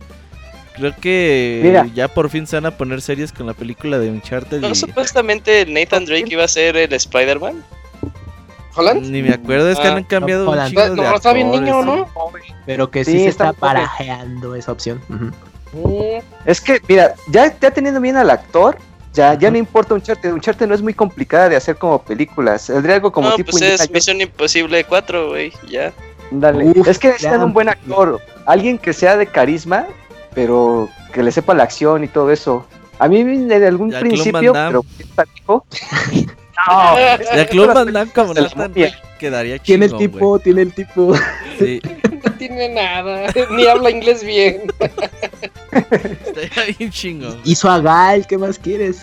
Yo soy Street fan de Fighter. Jacqueline Van Damme. Oye, Ya, que, en- que en la película de, de Street Fighter era toda una diva y que siempre llegaba todo drogado con coca hasta el tope. Es que estaba como en la cima de su carrera y creo que sí, Street Fighter fue de, ah, me necesitan. Y está Sí, sí, súper es cierto, es que ya fue de las últimas que ya destacó Van Damme. Y ya era protagónico Van Damme ahí. Sí, ya. Oigan, ¿se imaginan la película de Lair? Estaría bien chida también. Leer La de Siren 5 de Metacritic. Pero en película se iba a pegar. Ajá. Porque la gente quiere dragones. Ah, la de la, la- Ese, puto juego mandó la quiebra a Factor 5, Factor güey. Price y. Pues yo aquí tengo mi jueguito. mm, no, sé, no sé qué otro. así. Con eso Bueno, empezaron pero- y Fuera de Van Damme, ¿qué, qué otro actor quieren para Nathan Drake? Eh, um, ¿Ves que decían que también este, este colombiano Oscar Isaacs? Porque apenas estaba en porque, porque hizo un cosplay, ¿no? Ahí. Eh, Ah, En ya. Star Wars, ¿ah? fotografías. Ajá, ahí en Star Wars. Y dice, Eso- ¡oh! Se parece mucho a Sí, Nathan es cierto, Drake. Y es sí, que lo está sacan, en bueno. una- Sí, lo claro. sacan en una pose muy parecida. Y po- él podría ser, podría ser. Sí, es una buena opción. Fíjense, de, de Uncharted, bueno, está Tom Holland como mencionaban, y también se está mm, como una posibilidad Brian Car- Cranston, que bueno, salió Ya está muy en... viejito. Pero como Soli, supongo, ¿no? Sí. O sea, ah, exacto, sí, pero está como... Soli, rumor. sí. Van Damme de Solid, güey, ya, la verga. Ajá. Haciendo split acá. Y el, y el Ajá, director, haciendo su patada voladora, sino que ni salga. y el director que está como opción hasta el momento, pues hizo la de Cloverfield. Comer- ¿Comerciales? Ajá, hizo comerciales, no. Bueno, a lo mejor una de esas, ¿no? En su currículum. Ah, hice tal comercial, pero estuvo en Cloverfield Lane y dirigió capítulos para Black Mirror. Entonces, pues, pues pare- o sea, Lane está muy buena. parece que ahí Sony, bueno, eh, quiere cuidar muy bien Uncharted y yo creo que esa va a ser la primera película para la iniciativa All Stars. Entonces, es que es la más pues, fácil de hacer. exactamente. Esa, esa y es la más- patapón. Uy, patapón. Patapón. No, pero, pero yo creo que esas serían animadas, Isaac. Igual pueden hacer una, un, uni- una animada de patapón, estilo Ajá. Pocahontas. Parrapa de rap. Parrapa de Rapper, qué bonita película. Las podrían hacer animadas y en algún punto convergen las live action animadas y entonces ya se puede hacer ese de All Stars y estaría increíble. También, también hablan de que no solo serían películas, también serían series, o sea que Resistance. igual se puede... Resistance. Ajá. Sí, Resistance a series. Ahí está Resistance. Protagonizada por Van Damme. Güey, tiene que salir en esa madre, güey. Oye, Nathan Drake salía en PlayStation All Stars, no me acuerdo. Sí. Sí, sí, güey. sí sale. No sé, no lo jugué. Me acuerdo del E3, güey, cuando estaba como cuando lo iban a lanzar. El primer día así como que todos formadísimos para jugar esa madre, güey. Y al segundo día, oye, ¿no quiere jugar PlayStation All Stars? No. Oiga, le doy una playera. No, que no quiero, déjame en Déjame en paz. paz. Bien solo, güey, el, el stand de PlayStation Ah. Battle Royale. Sí está feito el juego. Es que no, no no, es amor. Como las alas cuando salga la película. Oye, lo que sí se arriesgan mucho, ¿no? Quererse comer todo el pastel ellos solos. Sí, sí se están manchando. Yo siento que no es buena idea. Por, por Yo eso que creo dices. que quieren, si no es crear su plataforma de streaming, venderle a todas las plataformas de streaming que va a haber en el futuro. Ahí yo creo ya vieron negocio ellos. O sea, a lo mejor nosotros no los metemos al negocio de poner streaming, pero sí tenemos material para venderle a Netflix, a Disney, a HBO, o sea, a quien quiera comprarnos los podemos vender. Yo Sí, creo que puede va la jugada. Puede ser. Pero ya, Pues sí. nos tardaremos unos dos años, yo creo, todavía en ver cositas. La película de Twisted Metal puede ser un Mad Max. Oh, sí, sí. De hecho, por ahí era. Decían que Twisted Metal era de los primeros shows que iba a salir. Ah, In- Infamous le verían potencial de Sí, Sí, claro. sí, sí, película sí. o serie. sí. Pues, Infamous super- Series. Para película. película, sí. Es más, ya, ya te hago sí. ahí las tres películas con Infamous. Ajá, de la se hace bueno, se hace neutral y luego se hace malo. Y ahí está. Ah, dale. Y luego sale un nuevo superhéroe que va en contra de él porque se hizo malo. Uf. Eh, O podría funcionar, Killzone. Sí. Pero eso ya me sonó como la premisa de Ah, Prototype. Ya ni 2. Guerrilla Games quiere a Killzone, güey, ya. No. ¿Se imaginan que la rescate? Es que Killzone hizo enojar a tantos cuando acabó el 3. Oh, ¿Cuál? ¿Cuál? ¿Cuál?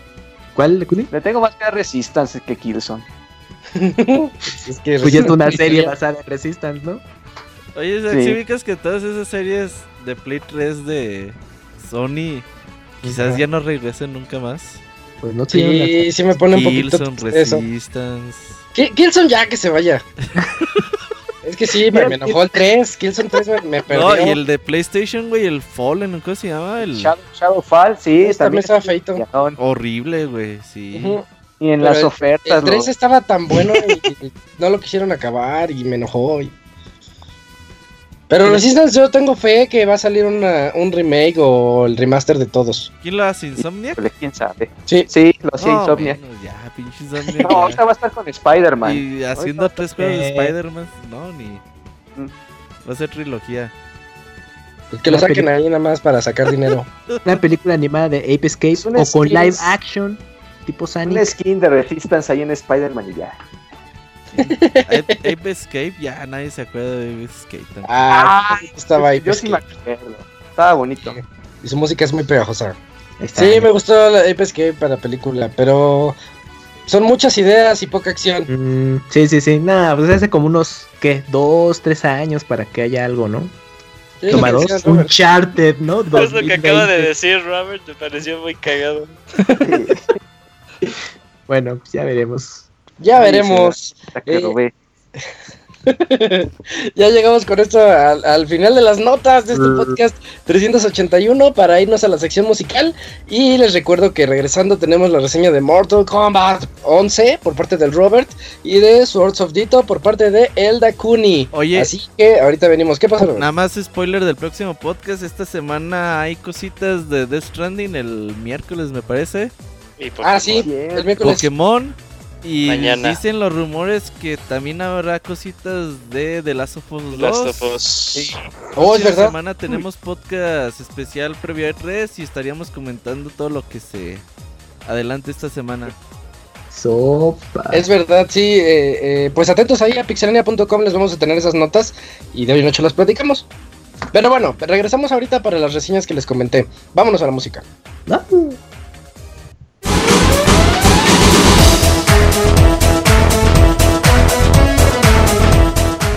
Escuchen el Pixel Podcast todos los lunes en punto de las 9 de la noche en Pixelar.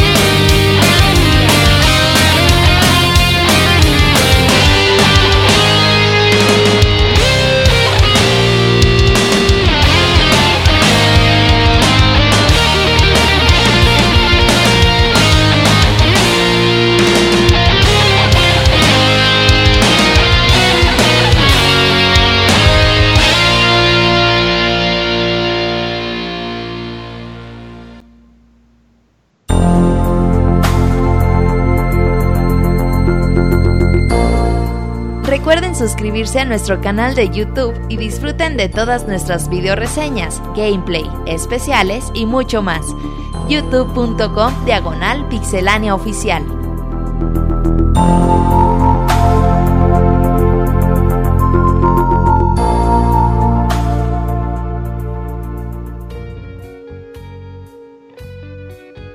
Ya estamos de vuelta después de este tema eh, de Castlevania. ¿Me recuerdas el, título de la canción, Robert? Es Wicked, Child. Wicked Child. Wicked Child. Ay, es que si no es Bloody Tears no me la sé. O sea, remix ahí. Me encontré ese remix hace rato. Ahí lo tenía y nunca lo había escuchado. dije, oh, está bueno este remix. Comparte el link, amigo. Está muy bueno. Sí, sí, está muy padre. ahorita se los paso. Va. Eh, bueno, antes de que nos lo pases mejor, eh, cuéntanos la reseña de Mortal Kombat 11, Robert. Oye, pues sí, estuve jugando Mortal Kombat de los últimos días, la versión número 11. Y pues hablemos un poquito de este juego. Moy dice, no, ¿te gusta Mortal Kombat? Eh, cabe aclarar que no es... A mí me gusta mucho la serie, el universo, personajes, eh, todo este que conlleva Mortal Kombat. Y odias a Jax. el sistema de juego, fíjate que ha mejorado muchísimo. Yo jugué la versión, la pasada, el Mortal Kombat X o 10, como quieran llamarle. Y la verdad es que el juego está bastante completo. Últimamente NetherReal pues ha encontrado la forma de llevar sus juegos de peleas a que sean bastante bien eh, cotizados por la gente, que sean comprados por el público en general, que lleguen a más personas y pues a base de buen contenido tanto offline como online y con un montón de cosas que los juegos de peleas ya hoy en día pues a veces dicen, ay pues mejor sáltate esto, ¿no? Porque pues es mejor que salgamos un poquito antes a a tardarnos un poquito más. Pues bueno, comenzamos a hablar un poquito de la historia. Em, siguen. En esta ocasión vamos a ver a Raiden que ya está un poquito loco después de que consiguió el amuleto de Shinnok. Y ya está, pinche Raiden ya está Spoilers bien Pues sí, güey, pero así empieza el 11. ¿Qué quieres que te diga? Oh. Eh, y pues ya Raiden ya se volvió loquito, güey. Ya mata a Shinnok. De hecho, es el tráiler del, juego que vimos en la presentación. Y pues vemos la llegada de una nueva, un nuevo personaje al juego, Crónica. Personaje que se encarga de controlar el tiempo y que dice, no, ¿sabes qué? Pues la verdad es que Raiden como protector de la Tierra pues ya ha hecho un, chingo de desmadre y que las fuerzas no están equilibradas. Entonces ella decide utilizar su influencia en el tiempo para traer a viejos personajes, para ser aliados. Entonces el juego te va a traer a personajes viejos, a personajes nuevos, versiones jóvenes, versiones viejas de cada uno de estos personajes. Y pues la historia es que se mezcla bastante bien a pesar de que pues tenemos un mezcladero de personajes y a veces dices, ay güey, este es el joven, este es el viejo. La verdad es que la historia va fluyendo bastante bien, las cinemáticas son divertidas, eh, son entretenidas, los diálogos son buenos. Y aquellos que sean fans de Mortal Kombat, pues van a ver cómo se van a ir mezclando cada uno de los personajes y eh, entre las cinemáticas a veces te dicen, ay, pues con quién, qué quieres hacer, pelear con este güey o pelear con este. Ah, pues mejor peleo con él. Entonces ya te pasa a la zona de batalla, peleas, pasas la pelea, la batalla y bueno, sigue la cinemática. Muy entretenida, ahí estuvimos haciendo la historia el Gerson y yo. Eh, hace algunos días y la verdad es que te diviertes. Eh, no, no es pesada eh, y la verdad es que está bien hecha, güey. NetherRealm son ya expertos en hacer modos de historias. También los modos de historia de Injustice han estado bastante bien en los últimos años. En los dos juegos que han salido. Y la verdad es que se llevan un aplauso. Hoy en día, digo, las mayoría de las empresas de videojuegos dicen, no, pues ya historia no les pongan nada, ya o pones mucho texto y ya que se conformen. No, ellos hacen cinemáticas, atención al detalle, atención a cada uno de los personajes de Mortal Kombat, que no son poquitos. Y bueno, eh, hablando de personajes, en esta ocasión tenemos a 25 personajes. No todos son jugables desde el principio. Shao Kahn te lo dan eh, aquellos que preordenaron el juego. Y por ahí está Frost, que se desbloquea ahí mientras vas haciendo el modo historia. Y bueno, Shansun es el último, es el primer personaje prometido para que llegue en formato DLC. Tenemos viejos conocidos como Johnny Cage, Lui Khan, eh, Kung Lao, Scorpion, Sub-Zero. Sonia, creo que los clásicos están todos, ¿no? Están casi todos los, World Warriors. Y regresan Nox Cyborg y Baraka. Y estos personajes que también pues son clásicos en la serie de Mortal Kombat. Y se agregan a tres nuevos personajes, que en este caso es Geras, Cetrion y The Collector. Pues la verdad, pues ahí está bastante bien. Eh, estos personajes tienen, cada uno de los personajes tiene buena variedad. Sobre todo porque al escoger el personaje te dejan elegir la arma con la que quieres utilizar. Esta arma te deja pues encadenar combos diferentes, hacer diferentes cuestiones y la verdad es que a veces dices, ay, pues mejor me sirve esta arma que es a lo mejor un poquito más de distancia o a lo mejor esta otra arma. Y esa variedad pues está bastante bien. En el anterior juego eran tres opciones, ahora nada más son dos. Pero sigue estando muy muy fresco.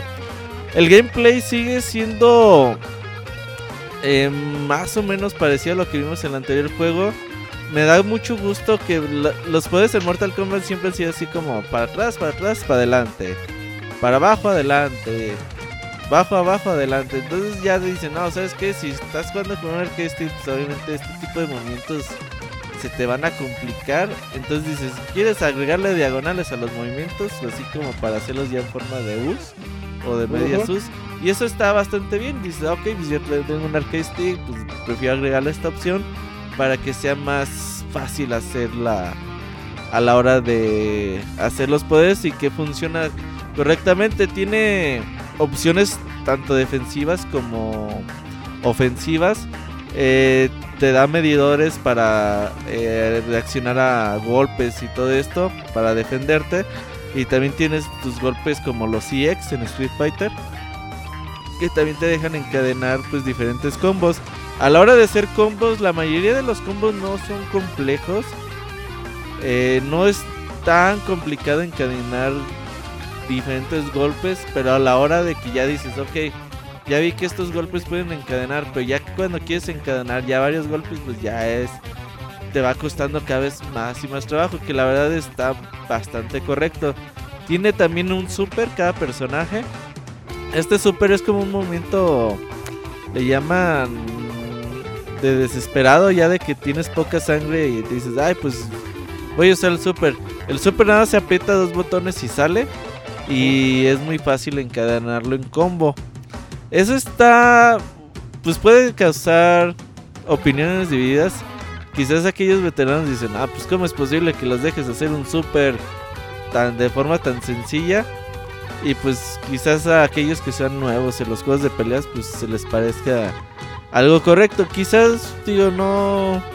A mí no me afecta mucho. Dices, ah, pues así es el sistema de juego. Y ya sigue teniendo su botón de guardia su golpe fuerte, golpe débil, en patadas y en puños. Agarrar y puedes interactuar con los escenarios. Los escenarios están bastante bien. Eh, tienen mucho detalle, tienen algunas cositas con las que puedes ahí agarrarlas y aventarlas al enemigo, o hacer diferentes cuestiones, o zafarte, incluso de, la esquina, perdón. ¿Te acuerdas de hace, creo que hace dos Mortal Kombat, podías aventar una viejita? Ese es el mejor poder de todos los que existen. Estaba la viejita en un escenario? Estaba atrás la viejita barriendo o algo así y tú, ¡toma! ¡Pum! Se la aventabas. Sí, sí, es, sí, es que tiene así cosas. Es la onda poder aventar viejitas. creo que les llaman. O sea, no me acuerdo, no sabía que se podía hacer eso. Sí, sí, sí te les comparto. Les comparto el link. estás ahí al lado y dices, ay, pues voy a agarrar este y se la avienta porque. Ajá, Si agarras como desprevenido a, al rival. Um, la verdad es que a la hora de que te pones a jugar y que ves todas las opciones, aparte del modo historia, tiene este clásico modo torres de, de Mortal Kombat donde vas escalando, vas peleando contra diferentes personajes y a veces te pueden salir dos a la vez y toda esta cuestión de pues, que ha tenido los Mortal Kombat a través del tiempo. Tiene este modo de la cripta, que es un modo en tercera persona y que entras a la isla de Shansun a recolectar tesoros, a agarrar eh, diferentes ítems que te ayudan como seguir investigando en la, isla que está llena de trampas y vas muriendo. Y cada vez que terminas una batalla, que terminas, eh, agarras algún tipo de tesoro en la isla de Shenzhen, pues te van dando como coleccionables. A veces hasta ítems para desbloquear nueva ropa que tienen los personajes. Y la verdad es que eso está bastante bien. Ahora, si tú quieres jugar en línea, pues lo puedes hacer y pues tienes para hacer tus salas, para hacer tus eh, batallas casuales, batallas por ranking. Y estaba viendo hace no mucho, par de semanas quizás, eh, el estudio de Mortal Kombat se enfocó muchísimo en Mortal Kombat 10 eh, o en el pasado, no me acuerdo, en mejorar el sistema de netcode que, con el que contaban. Y creo sin temor a equivocarme, que Mortal Kombat 11 creo que es el juego de peleas que mejor eh, conexión tiene. Y en el GDC 2011, no, 2018, 2017, ahí explicaron más o menos cómo trabajaron y cómo hicieron para que esto fuera posible. La plática está bastante interesante. Y dices, ay, güey, ¿a poco así trabajan los juegos de peleas en... ya vi que pusiste el video de la viejita. Ah, sí, es que está bien chido porque si matas al rival con la viejita, hace un brutality. Y la viejita lo agarra a golpes. Chéquenlo, está bonito. Hablando de eso de brutalities y fatalities, pues lo malo es que casi todo ya los ves por internet, los viste por internet cuando estaban los trailers y eso. Pero pues sí, sí, siguen siendo bastante... A veces digo, ay güey, ¿cómo se le hace a estos cabrones para que se les ocurra tanta mamada, no? Siguen siendo ingeniosos, siguen siendo tan sangrientos como siempre. Y la verdad es que sigue siendo divertido accionarlos una vez que eh, chingas a tu rival. Dices, ay, ¿cómo se hace el fatality? Y ya ves las opciones. Ah, ya, para atrás, para atrás, para abajo, a medio cuerpo de distancia. Ah, pues ok. Ya cuando te sale, pues sientes bonito y dices, ay, güey, sí me salió. Ya cuando se oscurece la pantalla. Gráficamente el juego muy, muy bien. Destaca. Eh, los escenarios impresionantes. Diseño de personajes bastante bien. Ya no se ve tan tiesos los personajes a la hora de pelear y eso me da gusto. Creo que Mortal Kombat 11, eh, perdón, es una muy buena opción para aquellos que quizás estén empezando los juegos de peleas o quieren empezar, dicen, pues Mortal Kombat sí, sí es buena forma de comenzar. Los fanáticos de la serie, pues ya ni les digo, seguramente ya lo tienen desde hace eh, un par de semanas. Pero es un juego que sí se le da, se le puede dar una oportunidad. Quizás en lo personal a mí el sistema de combate no me sigue llamando tanto la atención. El pinche botón de guardia me rompe mucho, güey. Me gustaría que no lo tuviera. Pero de ahí en fuera, creo que. Pues. Han, el estudio Mortal Kombat ha hecho un trabajo súper, súper serio. Y me da gusto que les vaya bien. Y hoy ya está esto en Switch, en Play 4, en PC, en todo está. Como el como fanático de la sangre y el sadismo, ¿qué Fatality es tu favorito? Ah, por ahí el de Kun Lao, a mí me gusta jugar mucho con Kun Lao. Pero estaba este, el de Casey. Casey, ¿cómo se llama la hija de Sonia Blair? Sí, es esa, ¿no? Casey Cage. Casey Cage. Que les hace el corazoncito y. Está chido, güey. Scorpio por ahí cuando los agarra como títere y que hasta le avientan tomates. De hecho, cada personaje tiene dos fatalities.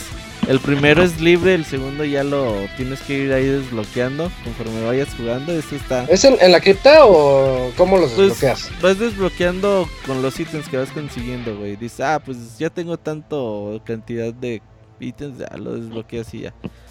Pero ahí estuve jugando, me gustó mucho jugar con Sub-Zero, con Kun Lao, Scorpion. Siguen siendo ese, ese es el primerito, ¿no? Clásicos, ¿qué? Cuando no sabes con quién jugar, juega con Scorpion. Es como el de base. Sí, sí, sí, Pero ya, por ejemplo, a buen nivel ves a un Kun Lao, güey, de buen nivel, así en los torneos de los miércoles que hay en California.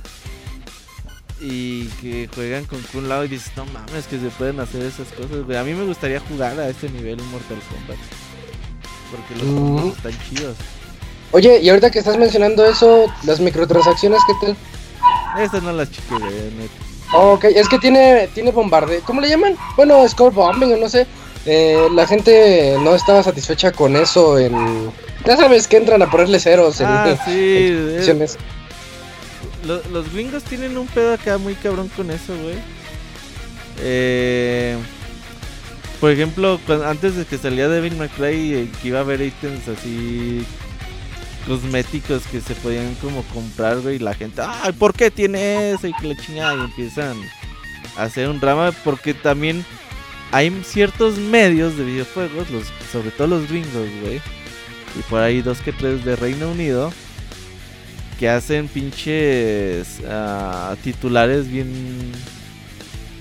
Pues, ¿Amarillistas? Sí, super amarillistas, güey. Entonces, sí, sí, se manchan. El otro día el, el, otro día le están echando mierda a Borderlands 3. El otro día que fue su presentación. Y el Randy Pictures sí les dijo, creo que a Game Informe, güey, no mamen, o sea, neta se están mamando con su titular, güey. Mm, ya. Y sí, güey, la neta se están mamando con su titular, güey. Porque ese, el güey dijo, no, pues sí va a haber cosméticos de pago pero pues nada más no va a influir nada en el gameplay. Entonces el titular así como... Tendrá microtransacciones Borderlands 3 y así. Pero bueno, Eh, resumidas cuentas, Mortal Kombat es divertido para jugarse solo, para jugarse en línea y para todo tipo de jugador de juegos de peleas. Es muy, muy, muy atractivo. Muy, muy buen juego, sólido, sobre todo. Ah, perfecto. Em, pues creo que ya no hay más dudas. A mí me gustó el Fatality de Baraka. Está padre. Pinche Baraka, güey.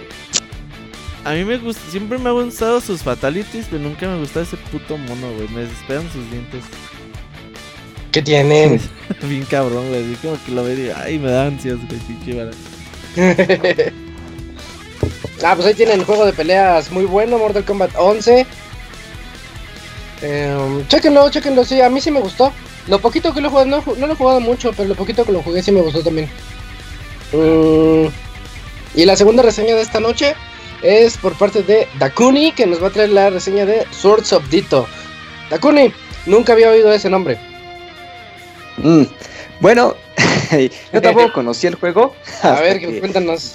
Llegó a mis manos, pero oh. es una bonita sorpresa, o sea, Ahí te va la historia. Este juego salió el año pasado, este, ahí por la plataforma de Steam. Pero se ve que tuvo un inicio muy, muy, muy complicado porque tuvo muchas reseñas negativas, este, bajas calificaciones. Los usuarios en Steam se quejaban de que había muy poco contenido, eh, había bugs, que de repente, este, es un así que para resumir, es un juego tipo A Link to the Past, así el juego de Super NES. Es un es un mundo de exploración con una vista isométrica, todos los muñequitos chibi y esas cosas. Puedes explorar mazmorras, exploración de un mundo abierto. Y, el juego en principio se ve muy bien. Eh, gráficamente parece de esos tipos caricaturas eh, Hora de Aventura o Gravity Falls. Así esas. Ah, sí. Esas como que formas muy básicas pero geométricas, ¿no? O sea, que no tiene tanto detalle, pero los personajes, o sea, se prestan para ese tipo de, de estilos, ¿no? Entonces esa era la propuesta de One, ¿qué es? One Byte, eh, ah, One Byte algo, se llama el estudio desarrollador. Pero apenas este, se hizo el lanzamiento para Nintendo Switch y para creo que también para las consolas de Play 4 y Xbox One. Pero se hizo con una expansión o digamos con más contenido que se llama The, The Curse que trae más contenido, trae este un poquito más de áreas, más ítems, eh, y básicamente eso, porque el juego base se sigue manteniendo y pues prácticamente corrigieron, pues yo creo que gran parte de los errores, porque ya la versión de Nintendo Switch está pues, muy bien. Sí me encontré con algunos errorcitos, pero bueno, ya los hablaré más. The Sword of Dito, ¿por qué se llama The Sword of Dito? Porque se supone que hay una maldición en la isla de Dito, que cada 100 años este, llega una hechicera este, llamada Mormos a causar estragos a todos los habitantes. Entonces, eh, Puka es un pequeño insectito, tiene que buscar al elegido que, que, blanda la legendaria espada de Dito para combatir a la hechicera. Ahí es donde entra nuestro personaje.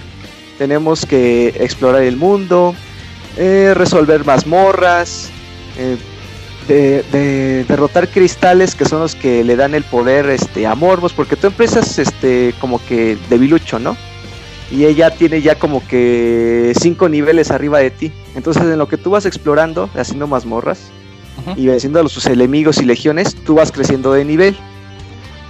Entonces esa es la trama principal, pero em, una de las cosas este como que trampositas o, o, podríamos decir ingeniosas que tiene el juego, el mundo, el mundo no es muy grande, es como que muy chiquito, o sea, tú podrías pasarlo en 5 horas pero el juego está diseñado para que lo pases como que por lo menos unas 5 veces para que ya estés al tanto de toda la historia del juego. Mínimo unas 5 veces. Este, porque se supone que la maldición ocurre cada 100 años. Entonces, si tú en tu primera partida ganas o pierdes contra la hechicera, tu antepasado pues te va a dejar con las consecuencias para los próximos 100 años, o sea, la siguiente partida. Entonces, dependiendo de si hayas ganado o perdido, la partida va a ser diferente a como la jugaste la primera vez. Puede ser más difícil, puede ser más fácil, eso ya depende si ganas o pierdes. Cambian un poquito las dinámicas, este, te ponen maldiciones que te afectan en el juego. y que algunas son complicadonas, unas son molestas y otras como que no hacen tanto problema, o sea, no, no lo sentí. Pero bueno, por lo menos sí lo hace diferente porque el mapa también cambia. O sea, las mazmorras ya no están en el mismo lugar, o sea, cambia aleatoriamente el mapa, ¿no? También los ítems, o sea, si en esta mazmorra había un juguete especial, por ejemplo un palo de golf, cuando la vuelvas a cruzar, ahora no va a haber un palo de golf, a lo mejor va a haber una bola de boliche, o va a haber, o sea, también en cada partida como que vas a ir utilizando diferentes ítems, no vas a tener siempre los mismos. Entonces es un roguelike. Digámoslo algo así, o sea, no está tan elaborado porque algunos ítems se pueden volver a repetir si tú haces unas mazmorras que no son obligatorias, digamos que son como secundarias. A lo mejor los puedes conseguir, pero tú no sabes si te van a salir o no. Algunos los puedes comprar también. Pero eso ya lo va dictando el juego en cada partida, o sea, ya es, es cuestión de suerte. Puede que los encuentre los poderosos en las tiendas y ya con eso pues sobrevives un poquito más al principio, a lo mejor otros los encuentras ya hasta el final y pues ya no te ayudó tanto. Pero siempre va a ser diferente. Incluso el personaje también lo cambias y va a tener diferentes estadísticas, porque se, maneje, se manejan igual todos, pero sí va a tener diferentes estadísticas, que a lo mejor ataca con fuego, o tiene más resistencia, o tiene ataques este, de veneno, o tiene más suerte para encontrar ítems, ya depende de cómo lo quieras, este, cómo lo vas escogiendo en, cada partida. Ahora, eh, en cuanto al sistema de juego, pues es muy básico, ¿no? Hay juguetes que son las que te decía, aparte de la espada legendaria que tienes que haces tus ataques básicos, hay juguetes especiales, están los clásicos como el arco, la bola de boliche que va pasando por entre todos los enemigos y entre más pegue más fuerte se hace, está la pata de gorila que aplasta a todos, eh, está un dron que puede pilotearse por diferentes partes del mapa y ya cuando lo desactivas explota, las clásicas bombas, o sea, muchos sitios que a lo mejor se encontraban en Alictu de Paz están aquí, o sea, como que básicos. Hay un palo de golf que rebota los enemigos, o sea, hay ser unos 15, 20 ítems yo creo, y eso que no he encontrado todavía todos. Algunos te ayudan a resolver, algunos algunos son obligatorios para resolver las mazmorras principales. Y esos son los que tienes que conseguir. Otros se te van entregando poco a poco. Aparte de los juguetes hay unos hay unas cositas que se llaman stickers. Los, los stickers son más que nada este como que habilidades o ayuditas que te van a dando en el juego. Por ejemplo, tienes más resistencia al fuego, más resistencia al veneno, o puedes el mapa general del juego sin ver los ítems, recuperas sangre con el tiempo, recuperas energía con el tiempo, este, bueno, hay un sinfín de stickers y con muchas características que luego es complicado saber con cuál quedarte o con cuál te puede beneficiar. Y eso ya depende mucho de la partida y del tipo de situación en la que te encuentres. Eh, el juego está muy padre. Al principio yo lo sentí muy, muy fácil pero conforme vas avanzando en las partidas la dificultad sí ya, ya, aumentó bastante. Empieza a haber más enemigos de diferentes tipos, te pegan más fuerte y si tú no estás bien equipado con defensa vas a resentirlo mucho. Incluso te va a ser más difícil que cuando lo jugaste la primera vez porque sí pegan de repente muy muy muy feo. A veces las mazmorras también tienen reglas especiales que dicen los enemigos se recuperan más rápido o sus habilidades especiales pegan más fuerte. O por ejemplo a ti, tus, tus juguetes consumen el doble de energía. O si ruedas, porque también puedes rodar, también te consume energía. Entonces como que si ruedas para escapar, ya no tienes energía para los ítems. Entonces tienes como que andar ahí maniobreando cómo, cómo vas eh, en las mazmorras. ¿Qué otra cosa? Mm, yo llevo más o menos unas 20 horas. No lo he terminado, pero eh, entre partidas es muy, muy similar. Y algo que sí me decepciona un poquito es que los jefes no son tan variados. Me pasó que en la primera partida se repitió dos veces el mismo jefe. En la segunda partida ya me lo variaron un poquito uno y uno. Y en, el tercer, en la tercera partida me volvieron a repetir otros dos jefes. No era el mismo, pero sí era el mismo, el mismo jefe en las dos mazmorras. Yo dije, no sé si es problema del juego que como lo tienen tan aleatorio que incluso en el código no ni, siquiera restringen. Si escogiste este jefe, ya no lo vuelvas a repetir en la siguiente mazmorra. Pues no, te lo vuelven a repetir. Y si ya te sabes la dinámica, hay unos que están muy fáciles, no son complicados, se mueven lento y entonces de lejos con el arco, de volada te los echas. Eh, sí le falta un poquito de variedad este, en cuanto a los jefes, porque tampoco son muy complicados, no tienen muchos patrones y como que no te complican tanto, como que te aprendes el patrón a, a los 10, 15 segundos que ya estás peleando con él. Lo que sí me gusta es que gráficamente tiene muchos detalles, o sea, tiene muchos detallitos. Hay muchos enemigos con diferentes personalidades, con diferentes formas. Hay zombies, hay robots, hay este esqueletos mágicos, este cerebritos, esqueletos andantes, o sea, sí hay muchos, muchos, muchos enemigos, muchos personajes también secundarios, que algunos te dan misiones, no hay muchas misiones secundarias, pero sí hay algunas cotas que te dan por lo menos ítems importantes que sí valen la pena hacer. ¿Qué otra cosa? Em, si les gustan esos juegos de estar repitiendo lo mismo varias veces, puede que sí les guste. O sea, las partidas no son muy largas, son como de 5 horas. Y depende, te digo, de las, de las consecuencias que te hayan pasado en la anterior partida, porque algunas pueden ser más rápidas, otras pueden ser más lentas, otras pueden ser muy molestas, pero sí te cambian un poquito la, la dinámica de juego. Por ejemplo, había una maldición que me ponen a un, mastodonte y me persiguió toda la partida, toda la partida hasta el jefe final. Nunca, nunca lo pude tener este ni un momento solo. O sea, si yo me metí entre las mazmorras, o sea, sí va lento. Y digo, si me doy una vuelta rápido, por lo menos tengo como 5 minutos y que no se va a aparecer. Pero si no me apuro y hago los puzzles en el momento rápido, va a venir y no me va a dejar hacer el puzzle y no, y no lo puedo atacar, no lo puedo vencer no le puedo hacer nada y él sí. Entonces era un poquito frustrante porque era de que en todo momento estaba, siempre, siempre. Pero fue azaroso, ¿no? ¿Eh? Fue al azar. Fue al azar, no sé si la maldición es azar, ajá. Este, no sé si por mi segunda partida esa fuerza es esa maldición o también es al azar, no sé cómo lo maneja el juego. Pero fue como que de las partidas más complicadas porque si no se tarda mucho en, o sea, sí se mueve lento cuando ya está cerca de ti, pero cuando tiene que dar brincos entre mapas va muy rápido, o sea, dices, ah, pues me hago un viaje rápido de esquina a esquina para que lo atraiga y ya en la otra esquina ya lo tengo, pero no, llega de volada. está diseñado para que te moleste todo el tiempo.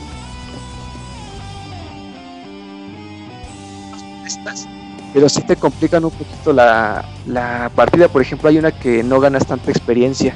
Entonces, para subir la experiencia para el jefe final, sí, te, sí es un poquito complicado. Entonces, y como tienes un tiempo límite para enfrentar al jefe final, dice 5 días, cada día es como de 24 minutos. Entonces estás como que, ¡ay! No puedo subir la experiencia y ya voy a, este, ya voy a enfrentarla y no, y estoy todavía tres niveles debajo de ella y todavía, y todavía los enemigos normales me cuestan vencerlos.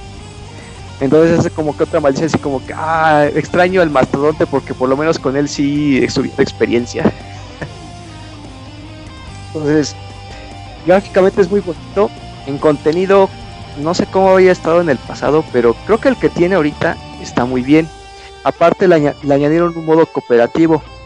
Tú puedes jugar la partida normal si quieres solo y en cualquier momento eh, agarrar a alguien.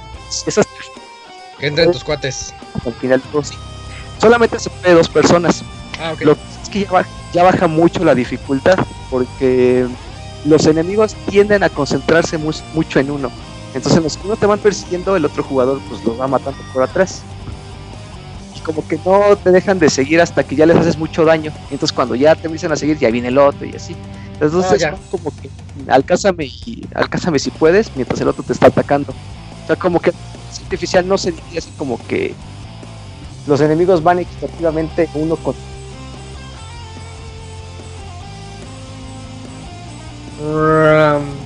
como que no lo hace mucho daño pero es entretenido sobre todo si hay muchos enemigos creo que sí hace hace bien su labor el modo cooperativo aparte lo pasas más rápido es este un poquito más entretenido estarte organizando porque si tu jugador no es muy bueno, pues como que le da la gana estar haciendo porque como lo fue con mi hijo, como que él quería hacer todo lo que él quería y no me hacía mucho caso.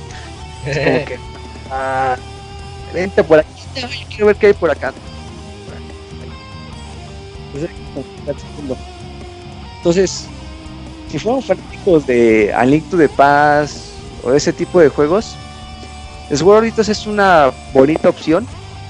Este, tiene sus errores, tiene algunos bugs, por ejemplo, a mí sí me pasó que de repente entré a una habitación y se activa con un cristal para abrir una puerta. Entonces entro a la habitación que abrí esa puerta, regreso y, yo soy de los que, ah, otra vez hay pasto y vasijitas, pues rompo todo otra vez. Entonces cuando volví a pegarle al cristal, se cerraron las puertas. Y dije, ay, en la madre, y, ya no se puede activar otra vez este el cristal, o sea, está como que mal su código. Una vez activas la puerta, ya el, switch deja de funcionar. Pero lo que pasa es que como yo ya había, la había pasado y cuando regreso estaba abierto, el switch se activó para que se cerrara. O sea, como que su código no está como que déjalo abierto y ya no se vuelve a mover. Entonces, En la sala, quedé encerrado en la sala, no había precipicios, no había enemigos, y dije, ay, tengo que reiniciar la mazmorra. Restart. Restart, pero hasta eso, como hace guardados rápidos entre salas, no, no empezó desde el principio, empiezo como una o dos salas antes de donde me quedé. Entonces tampoco fue como que, ah, o sea, me dolió que perdí como 10 minutos o 20 minutos de juego. O sea, hasta eso como que previeron un poquito sus errores. Y son de esos poquitos bugs, no son muy frecuentes. Pero sí como que si te descuidas, sí te puedes quedar atrapado. pero no te das cuenta. Entonces, este, pues esa es mi recomendación de Sword of Dito. No está muy caro, creo que en el Switch cuesta como 350 o algo así. En Steam está más barato y en Steam ya también ya está corregido. Ya por lo menos las reseñas más recientes ya hablan de un mejor juego, algunos ya cambiaron de opinión, dicen ya con, con más horas de juego ya es más entretenido, ya hay más opciones, ya hay más personajes. Pues está muy bonito. La historia está chusca, porque es así, te digo, como ese estilo hora de aventuras, como que muy sarcásticos, personajes muy con sátiras o que algunos que decían, ah, estoy disfrutando de mi soledad, lárgate de una vez para que me dejes solo. Cosas así.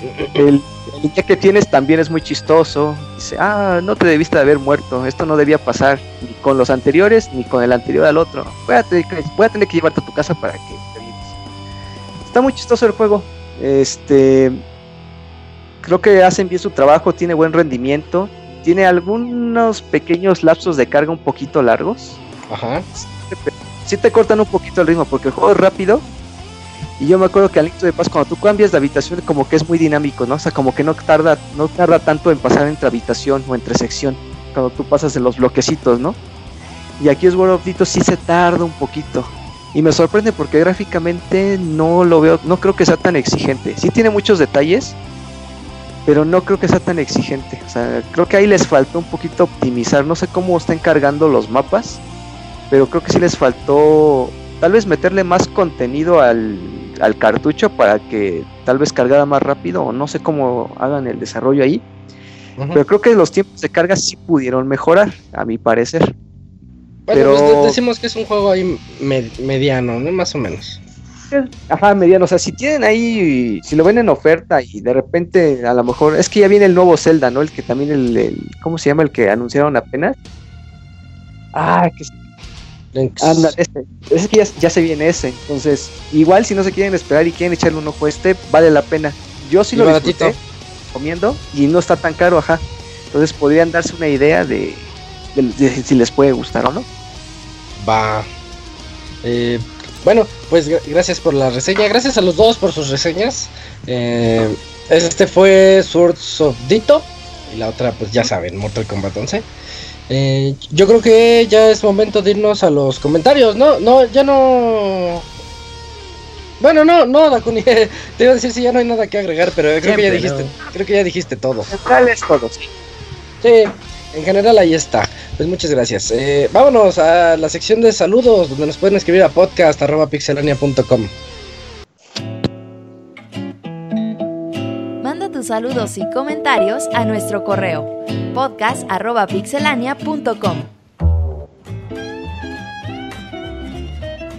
Ya estamos aquí en la sección y creo, Camps, que nada más llegaron dos, ¿verdad?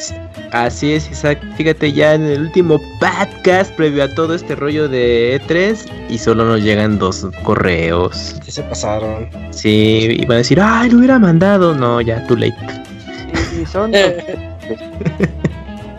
bueno, el primer correo eh, que nos llegó fue el de Naoto y dice así: Saludos y recetas. a ver qué sale. Hola a todos los participantes de este gran programa. Hola. Disculpen lo largo del correo. Aquí pasando a saludar y solicitar sus grandes conocimientos del gran medio de los videojuegos y en general. En el programa anterior escuché sobre lo de los 50 Hz o los 60, porque la variación de Hz, bueno, HZ, y pues no todo puede ser en un solo Hertz. Ok. En otro caso. Esa es la eh, pregunta. Ah, a ver, entonces. si quieres, respóndela. Ah, bueno, pues es que estos vienen desde, desde los orígenes de la electricidad, cuando querían los europeos hasta trabajar a 50 Hz y de este lado del charco queríamos trabajar a 60 Hz y cada quien hizo lo suyo. Es algo muy parecido a lo que pasó con las pulgadas y los centímetros ah, y todo eso, que cada quien tiene su sistema métrico y unos se hicieron estándares, otros no. Eh, pues básicamente mm, eso fue lo que pasó. Y en las televisiones se notaba mucho, no sé si recuerdan, eh, aquellos que llegaron a utilizar algún emulador o algo así, eh, podías ponerle PAL o NTSC, que era el PAL precisamente era que cada cuánto querías que parpadeara tu televisión y también tenía un tipo de escaneo diferente y el NTSC consideraba los 60 Hz y era un poquito más, más internacional y todo eso. Y pues sí, precisamente sí se puede hacer todo a, una sola frecuencia que es lo que se, que es lo que se, se pretendió desde que salió el Full HD ah, y ahorita el 4K ya todo funciona a la misma frecuencia. Pero la, la electricidad, ¿cómo le decimos? La energía eléctrica no, en Europa sigue, sigue siendo de 50 Hz. Ah. Pero bueno, digamos que ahora con el... La alterna, pues. Ah, ok, pero con HD no habría ya problema a cierto punto. ¿O todavía sí se ve esa variación eh, para Europa, por lo que mencionabas? no, no. No, no, no, es que, es que aquí, aquí les mezclé un poquito de todo, pero en los 50 Hz y los 60 Hz básicamente es para la corriente alterna. Lo que tú llegas y, conectas directamente en la pared. Ok, sí, sí, sí. En la toma. y, y, otra cosa es la frecuencia a la que está parpadeando nuestros dispositivos. Ah, ok. Que antes existía también el PAL y el NTSC, que ya se, ya ahorita ya se ya se estandarizó con HD. Se estandarizó con el HD, pero sigue habiendo diferencia de frecuencias en la energía ah, eléctrica en la corriente alterna. Ok. Ni me acuerdo de qué hablábamos la semana pasada de eso de los hertz. ¿No se acuerdan? No. no, fue por algunos juegos, ¿no? No creo que fue por la por, la, del Genesis, que creo, ah, creo que, sí. fue por eso. que los que el Mega Man corría a 50 Hz.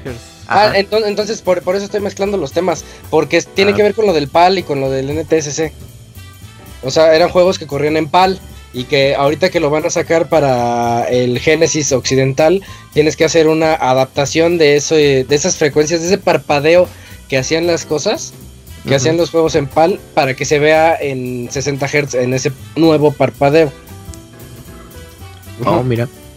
Muy bien, muy técnico, pero Muchas gracias, Isaac, porque nos dejaste más eh, claro. Les mezclé dos temas ahí, pero disculpen. ¿eh? Pero sí, yo creo que sí viene de la nota de lo de ese eh, Genesis el Mini. Y pues ya, nos hizo la pregunta de esa diferencia. En otro caso, en inicio del mes de mayo se terminó mi PlayStation Plus. Mi duda es, ¿los juegos que descargué de los gratis se me borran o tengo un tiempo límite para recuperarlos? Que yo recuerde, escuché que en el programa tenía un límite de seis meses, ¿es cierto? No creo. Pues se supone que ah. se te quedan para de por vida, pero ¿no? los puedes, ajá, pero no lo puedes usar si no tienes plus. Nada más es eso. Sí, hasta cuando tengas plus ya las puedes usar. Exactamente, ajá. Incluso algunos los puedes descargar, los puedes instalar, pero usarlos, o sea, no, se queda con el candadito. Te dice, necesitas la suscripción de PlayStation Plus para poder usar este juego o comprarlo en la tienda ya a precio completo. Pero eh, si interesa te quedan para siempre, mientras hayas pagado esa suscripción. Ajá. Ah, y comenta justo eso, ¿no? De si es verdad, eh, como se me terminó el Plus en mayo y quiero comprar Plus en diciembre por el descuento, puedo comprar un mes en agosto y así podré prolongar los seis meses para recuperar los juegos gratis. Pues sí, pues como mencionaban, mientras tenga renueves Plus, tus eh, juegos puedes tener acceso a ellos. Nada más ahí la clave es justo eso, que cuando tengas Plus y hay algún juego que te interese, pues ya aprovechas y ya haces la, descarga o simplemente lo agregas a tu historial. Y, ya está. Eh, aquí mis comidas raras. Cuando vamos al cine, compramos combo. Eh, combo nachos y aparte del queso que dan, hago mi aderezo especial y está compuesto de mayonesa, mostaza y katsup lo revuelvo eh, con un nacho y listo. Ah, pues está bien, ¿no? Ese es muy normal. Como hot dog, como hot dog, ¿no? Que lleva esas tres cosas también. Con un totopo. Eh, ajá. Otra aportación es unos huevos revueltos ya hechos. Los combino con el aderezo que hago con los nachos. ah, es que faltaba el complemento. fíjate, eso sí ya no. Sí, eso sí ya. No, es rarísimo. y aquí mi receta para la dieta. Ah, mira, y se llama la dieta del kiwi. Y consta de comer de todo. Menos kiwi. Saludos a todos y que tengan un buen inicio de programa. Postdata, ya llevo un poco más de 100 horas en Persona 5 y creo que apenas voy a la mitad. ¿Algún consejo para este juego? Ah, muy ahí. Eh, que se tome su tiempo. Sí. Sí, este es de esos juegos que tienes que disfrutar. No, no te apresures por llegar al final, ya llegará. Mira, no, va a faltar mucho para. Y luego te vas a poner desconsolado porque tendrás que esperar 10 años para que salga Persona 6. Así que... no te apures, disfruta ahorita que todavía te dura. Que le vele con calma. Así que. Ah, o un lugar donde levelear o algo así. Ah, para subir nivel rápidamente, que te acuerdes muy. Pues no, o sea, el juego mismo te maneja que conforme los niveles que tienes, si intentas grindear en un lugar que está muy bajo, te va a dar muy poca. Entonces el mismo juego te forza a que en el área más reciente que visites eh, ganes experiencia. Pues no, no hay tanto problema. Perfecto. Pues ese es el correo de Naoto. Vientos. Eh, el otro correo, Dakuni, ¿lo tienes? Es de GC Sandoval. GC Sandoval, sí. Dice: ah. amigos. Buenas noches, Pix amigos. Una semana saludándolos y felicitándolos por el excelente Pixel Podcast. Veo que eso de las comidas asquerosas ha tenido mucho éxito. Así que, les platico, que la otra vez llegando del trabajo me refiné unos tacos de jamón, queso de queso de puerco, cacahuates enchilados y salsa búfalo extra picante. Ahí les mando una foto. Lo bueno es que no juntó la foto. La puse en Twitter, ahí está en Twitter. Ah, sí. Ah, es que tiene. Ajá. Tiene protegida su cuenta y no le puedo dar retweet. Pero sí, sí la subí. Se la voy a pasar por el WhatsApp. Déjalo estarqueo mejor. Dice, pasando a otra cosa, en el podcast 400, que sería por ahí del 16 de septiembre de 2019, uh, mira, es, antes de lo que... ¿Cuándo? ¿Cuándo está contando las vacaciones. Dice 16, de septiembre, según él, sus cálculos, es que él tiene otras ah, cifras. Ya, qué fea foto. Yo me imaginaba que tan siquiera eran tortillas de harina, pero no, son de maíz. Mm, dice. Deberían traer a los conductores que ya no están como Martín, el Abogator, Waldos, Nacho, Marianela, el Sir, etcétera, etcétera. Igual también pueden invitar a Julio Fonseca y al chavita japonés, que por fin hagan algo que por al chavita japonés por fin haga, haga de nuevo su sección hablándonos de esas cosas raras que hacen los capos. Por cierto, me dio mucha emoción escuchar a Robert diciendo que posiblemente en este año retomen el baúl de los pixeles. Esperemos que así sea. Yo opino que si se retoma el baúl de los pixeles, tiene que ser con Yoshi's Island. ¿Por qué se lo cancelaste, Robert? Fíjate que por ese tipo de disputas ya no hay baúl de los pixeles. Sí. No. Por gente como tú. Ajá. Ya no, ya no hay. Tú eres el culpable de. Porque yo compré mi Yoshi's Island y a los tres días ya lo cancelé por Mario. Oye, pero compraste un buen juego. Sí, Kunino, Malmires. No, no, necesitas nuestra aprobación para que juegues ese juego y te diga. Oiga, porque tengo el recuerdo de que si hablamos de Yoshi's Island. Fue en el que especial. Lo porque lo hicimos el especial de Mario Bros. Fue en el especial, ah, ¿verdad? Sí, ah, hablamos de Yoshi Island, sí. Sí, pero no, ahí no vale, ¿eh? No, no vale. Sí, sí este, vale. No, sí vale, si por eso no hemos tenido baúl de Metal Gear 3 y yo lo quiero. Ajá. Ah, lo único pues que hemos hecho eso fue en Linza, um, fue en Mayoras más por el berrinche de Monchis. Y Mario Bros 3 ya no. ese no debía de existir. Hay muchas quejas ahí al respecto. Sí. Muchas tras bambalinas, pero algún día se enterarán. Me despido por esta semana agradeciéndoles que sean parte de nuestra vida y por tomarse el tiempo de hacer el Pixel Podcast. Hasta la próxima, amigos. Ah, pues muchas gracias por esos correos. Dice Sergio que buscó el baúl de Chrono Trigger, no, que no tenemos baúl de Chrono Trigger. Sí, claro que tenemos. Hay que buscar bien, amigos, déjenlo googleo. Yo ni lo he jugado, pero está bonito. sí, ahí está el baúl de Chrono, el baúl de Final Fantasy VI. es el baúl de los pixeles para jugar Chrono Trigger, güey. Así de claro. Así de claro, güey. No, pero está bien, pues gran juego. Ya lo puse ahí, Sergio, para que lo descargues. Estamos en Podbean, todos los podcasts. Así es, Isaac, tenemos dos mensajes. Por favor, los dos de, rigor. Va, eh, Gaby D dice: Buenas noches, señores. ¿Cómo están, eh, ¿Cómo están, Isaac? ¿Cómo va tu equipo de básquetbol? Señor oh. A ver, ¿cómo va, Isaac? Cuéntanos. Ayer perdimos cuartos de final, justo ayer. Es que también se mancharon. Nos pusieron. No, nada más es de uno y, y ahí te quedas. Nos pusieron a jugar el partido a la una de la tarde. Domingo a la una de la tarde. Ah. Estuvo mortal, la verdad. Pero las este, condiciones son ¿Y estaba techado, por lo sí. menos? No, no está techado, está así en el sol, todo lo que da. Y, nada, pues les dieron en la madre. NBA Street. Pero los otros tenían lo mismo. No, nosotros estaban más morenitos. Aguantar, se veían más aguantadores. Quiero humilde. Oh, siendo honestos, sí se veían bien aguantadores, así, bajo el sol. Sí, sacó. Ajá. No, pero fuera, fuera de broma, o sea, sí, el, tener eh, piel más oscura sí ayuda bastante a, a, repeler la, la incandescencia del sol, sí. Ah, pues va a correr como a las 6 de la mañana los domingos, güey, también que no mames. Pues sí, sí, no, nos falló, perdimos por 5 puntos, pero... Ahí está, pues no hubiera sido a correr y ganamos. Pero ¿saben qué es lo chido? Que ya se fueron eh, los... Eh, siempre en los equipos hay una o dos personas que meten ese... Ese comentario molesto o que...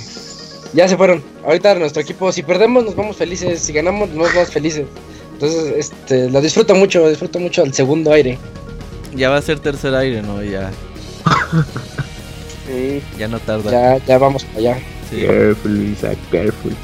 Muy bien. Señor Soniditos, ¿me podrías mandar un saludo como Pedro Picapiedra? Que tengan un excelente inicio de semana. Claro, Gaby, ya va tú. Eso no es Pedro Picapiedra. Bueno, del intento. Mario Gregorio Sánchez dice: Hola pixelanios, como he tenido mucho trabajo, no les mando correo.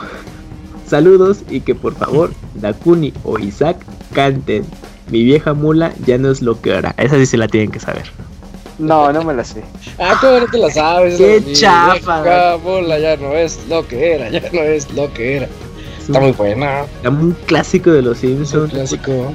Yo tengo un primo que por hacer esa mamada, güey, tal cual de la serie, lo, que hacían como una semana, güey. Ah, es que eso era, era lo chido de la secundaria, ¿no? Hacer eso. y que le dicen a Krusty, ¿cómo te va con el negocio, Krusty? Mal, aquel lo, aquel lo está haciendo gratis. Si quieren, se pueden bajar los pantalones para cantar. Saludos a Moy y su faceta bulímica. Ese Moy está hecho una vaca. Va que vuela para ser medio Martín Pixel. Feliz inicio de semana. Pues Yo lo tomaré como que le está echando porras al Moy. Eh, un cumplido, Moy. Sí, sí. Ahí vas, ahí va el Moy.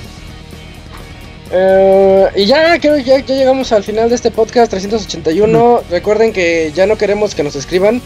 Porque, porque de aquí hasta agosto ya no los vamos a ver. Y si vi que va a haber correos la siguiente semana, güey. Sí, sí, siempre pasa. Eh, y, pero si quieren escríbanos, yo los leo. Ah, los sí, los leemos. Pero yo los leo, pero en vivo. Se acumulan para breves. eh, y creo que no hay anuncios parroquiales, ¿verdad, Robert? Estén atentos nada más para eh, pixelania.com por todo lo que dijimos hace rato. Sí, nada más Death Stranding, quizás de las Sofos, Pokémon seguro. Y. Atentos a las ofertas. Ajá, las ofertas están bien locas. Hoy estuvo loco y a las 12 va a estar igual de loco y así vamos a estar. Sí, una semana. Vamos a poner bueno. Eh, y bueno, pues ya con esto llegamos al final de este podcast 381. Estuvimos aquí el Robert, el Camps, eh, se me olvidaron sus nombres de todos de repente. el Robert, Camps, Takuni, Julio, el Moy, eh, creo que nada más. Y yo, que soy Isaac. nos vemos en el siguiente podcast, que va a ser el podcast especial previo a E3, donde vamos a hablar de todo lo que queremos que que salga y que anuncien y pues todo lo que ya sabemos que va a ser anunciado. Así que se va a poner muy bueno, esos podcasts son muy, bonitos muy bonitos y muy especiales. Nos vemos el, o nos oímos el siguiente lunes aquí en donde en mixler.com diagonal pixelania podcast y pues ya, adiós, nos vemos. Bye, bye, bye,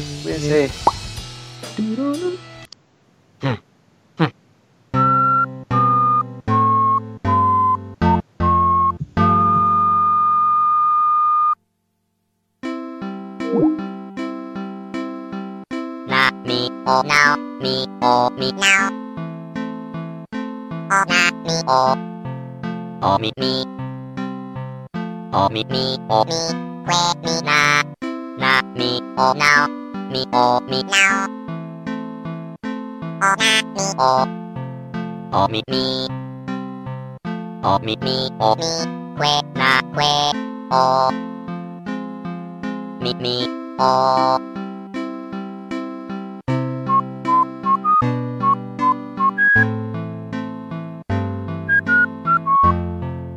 Así llega a su fin el Pixe Podcast.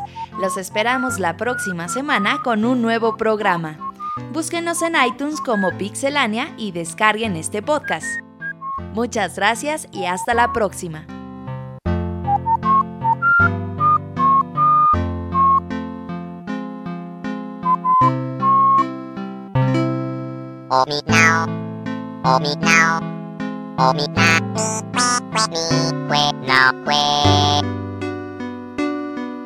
O mi na mi que mi que que na que o na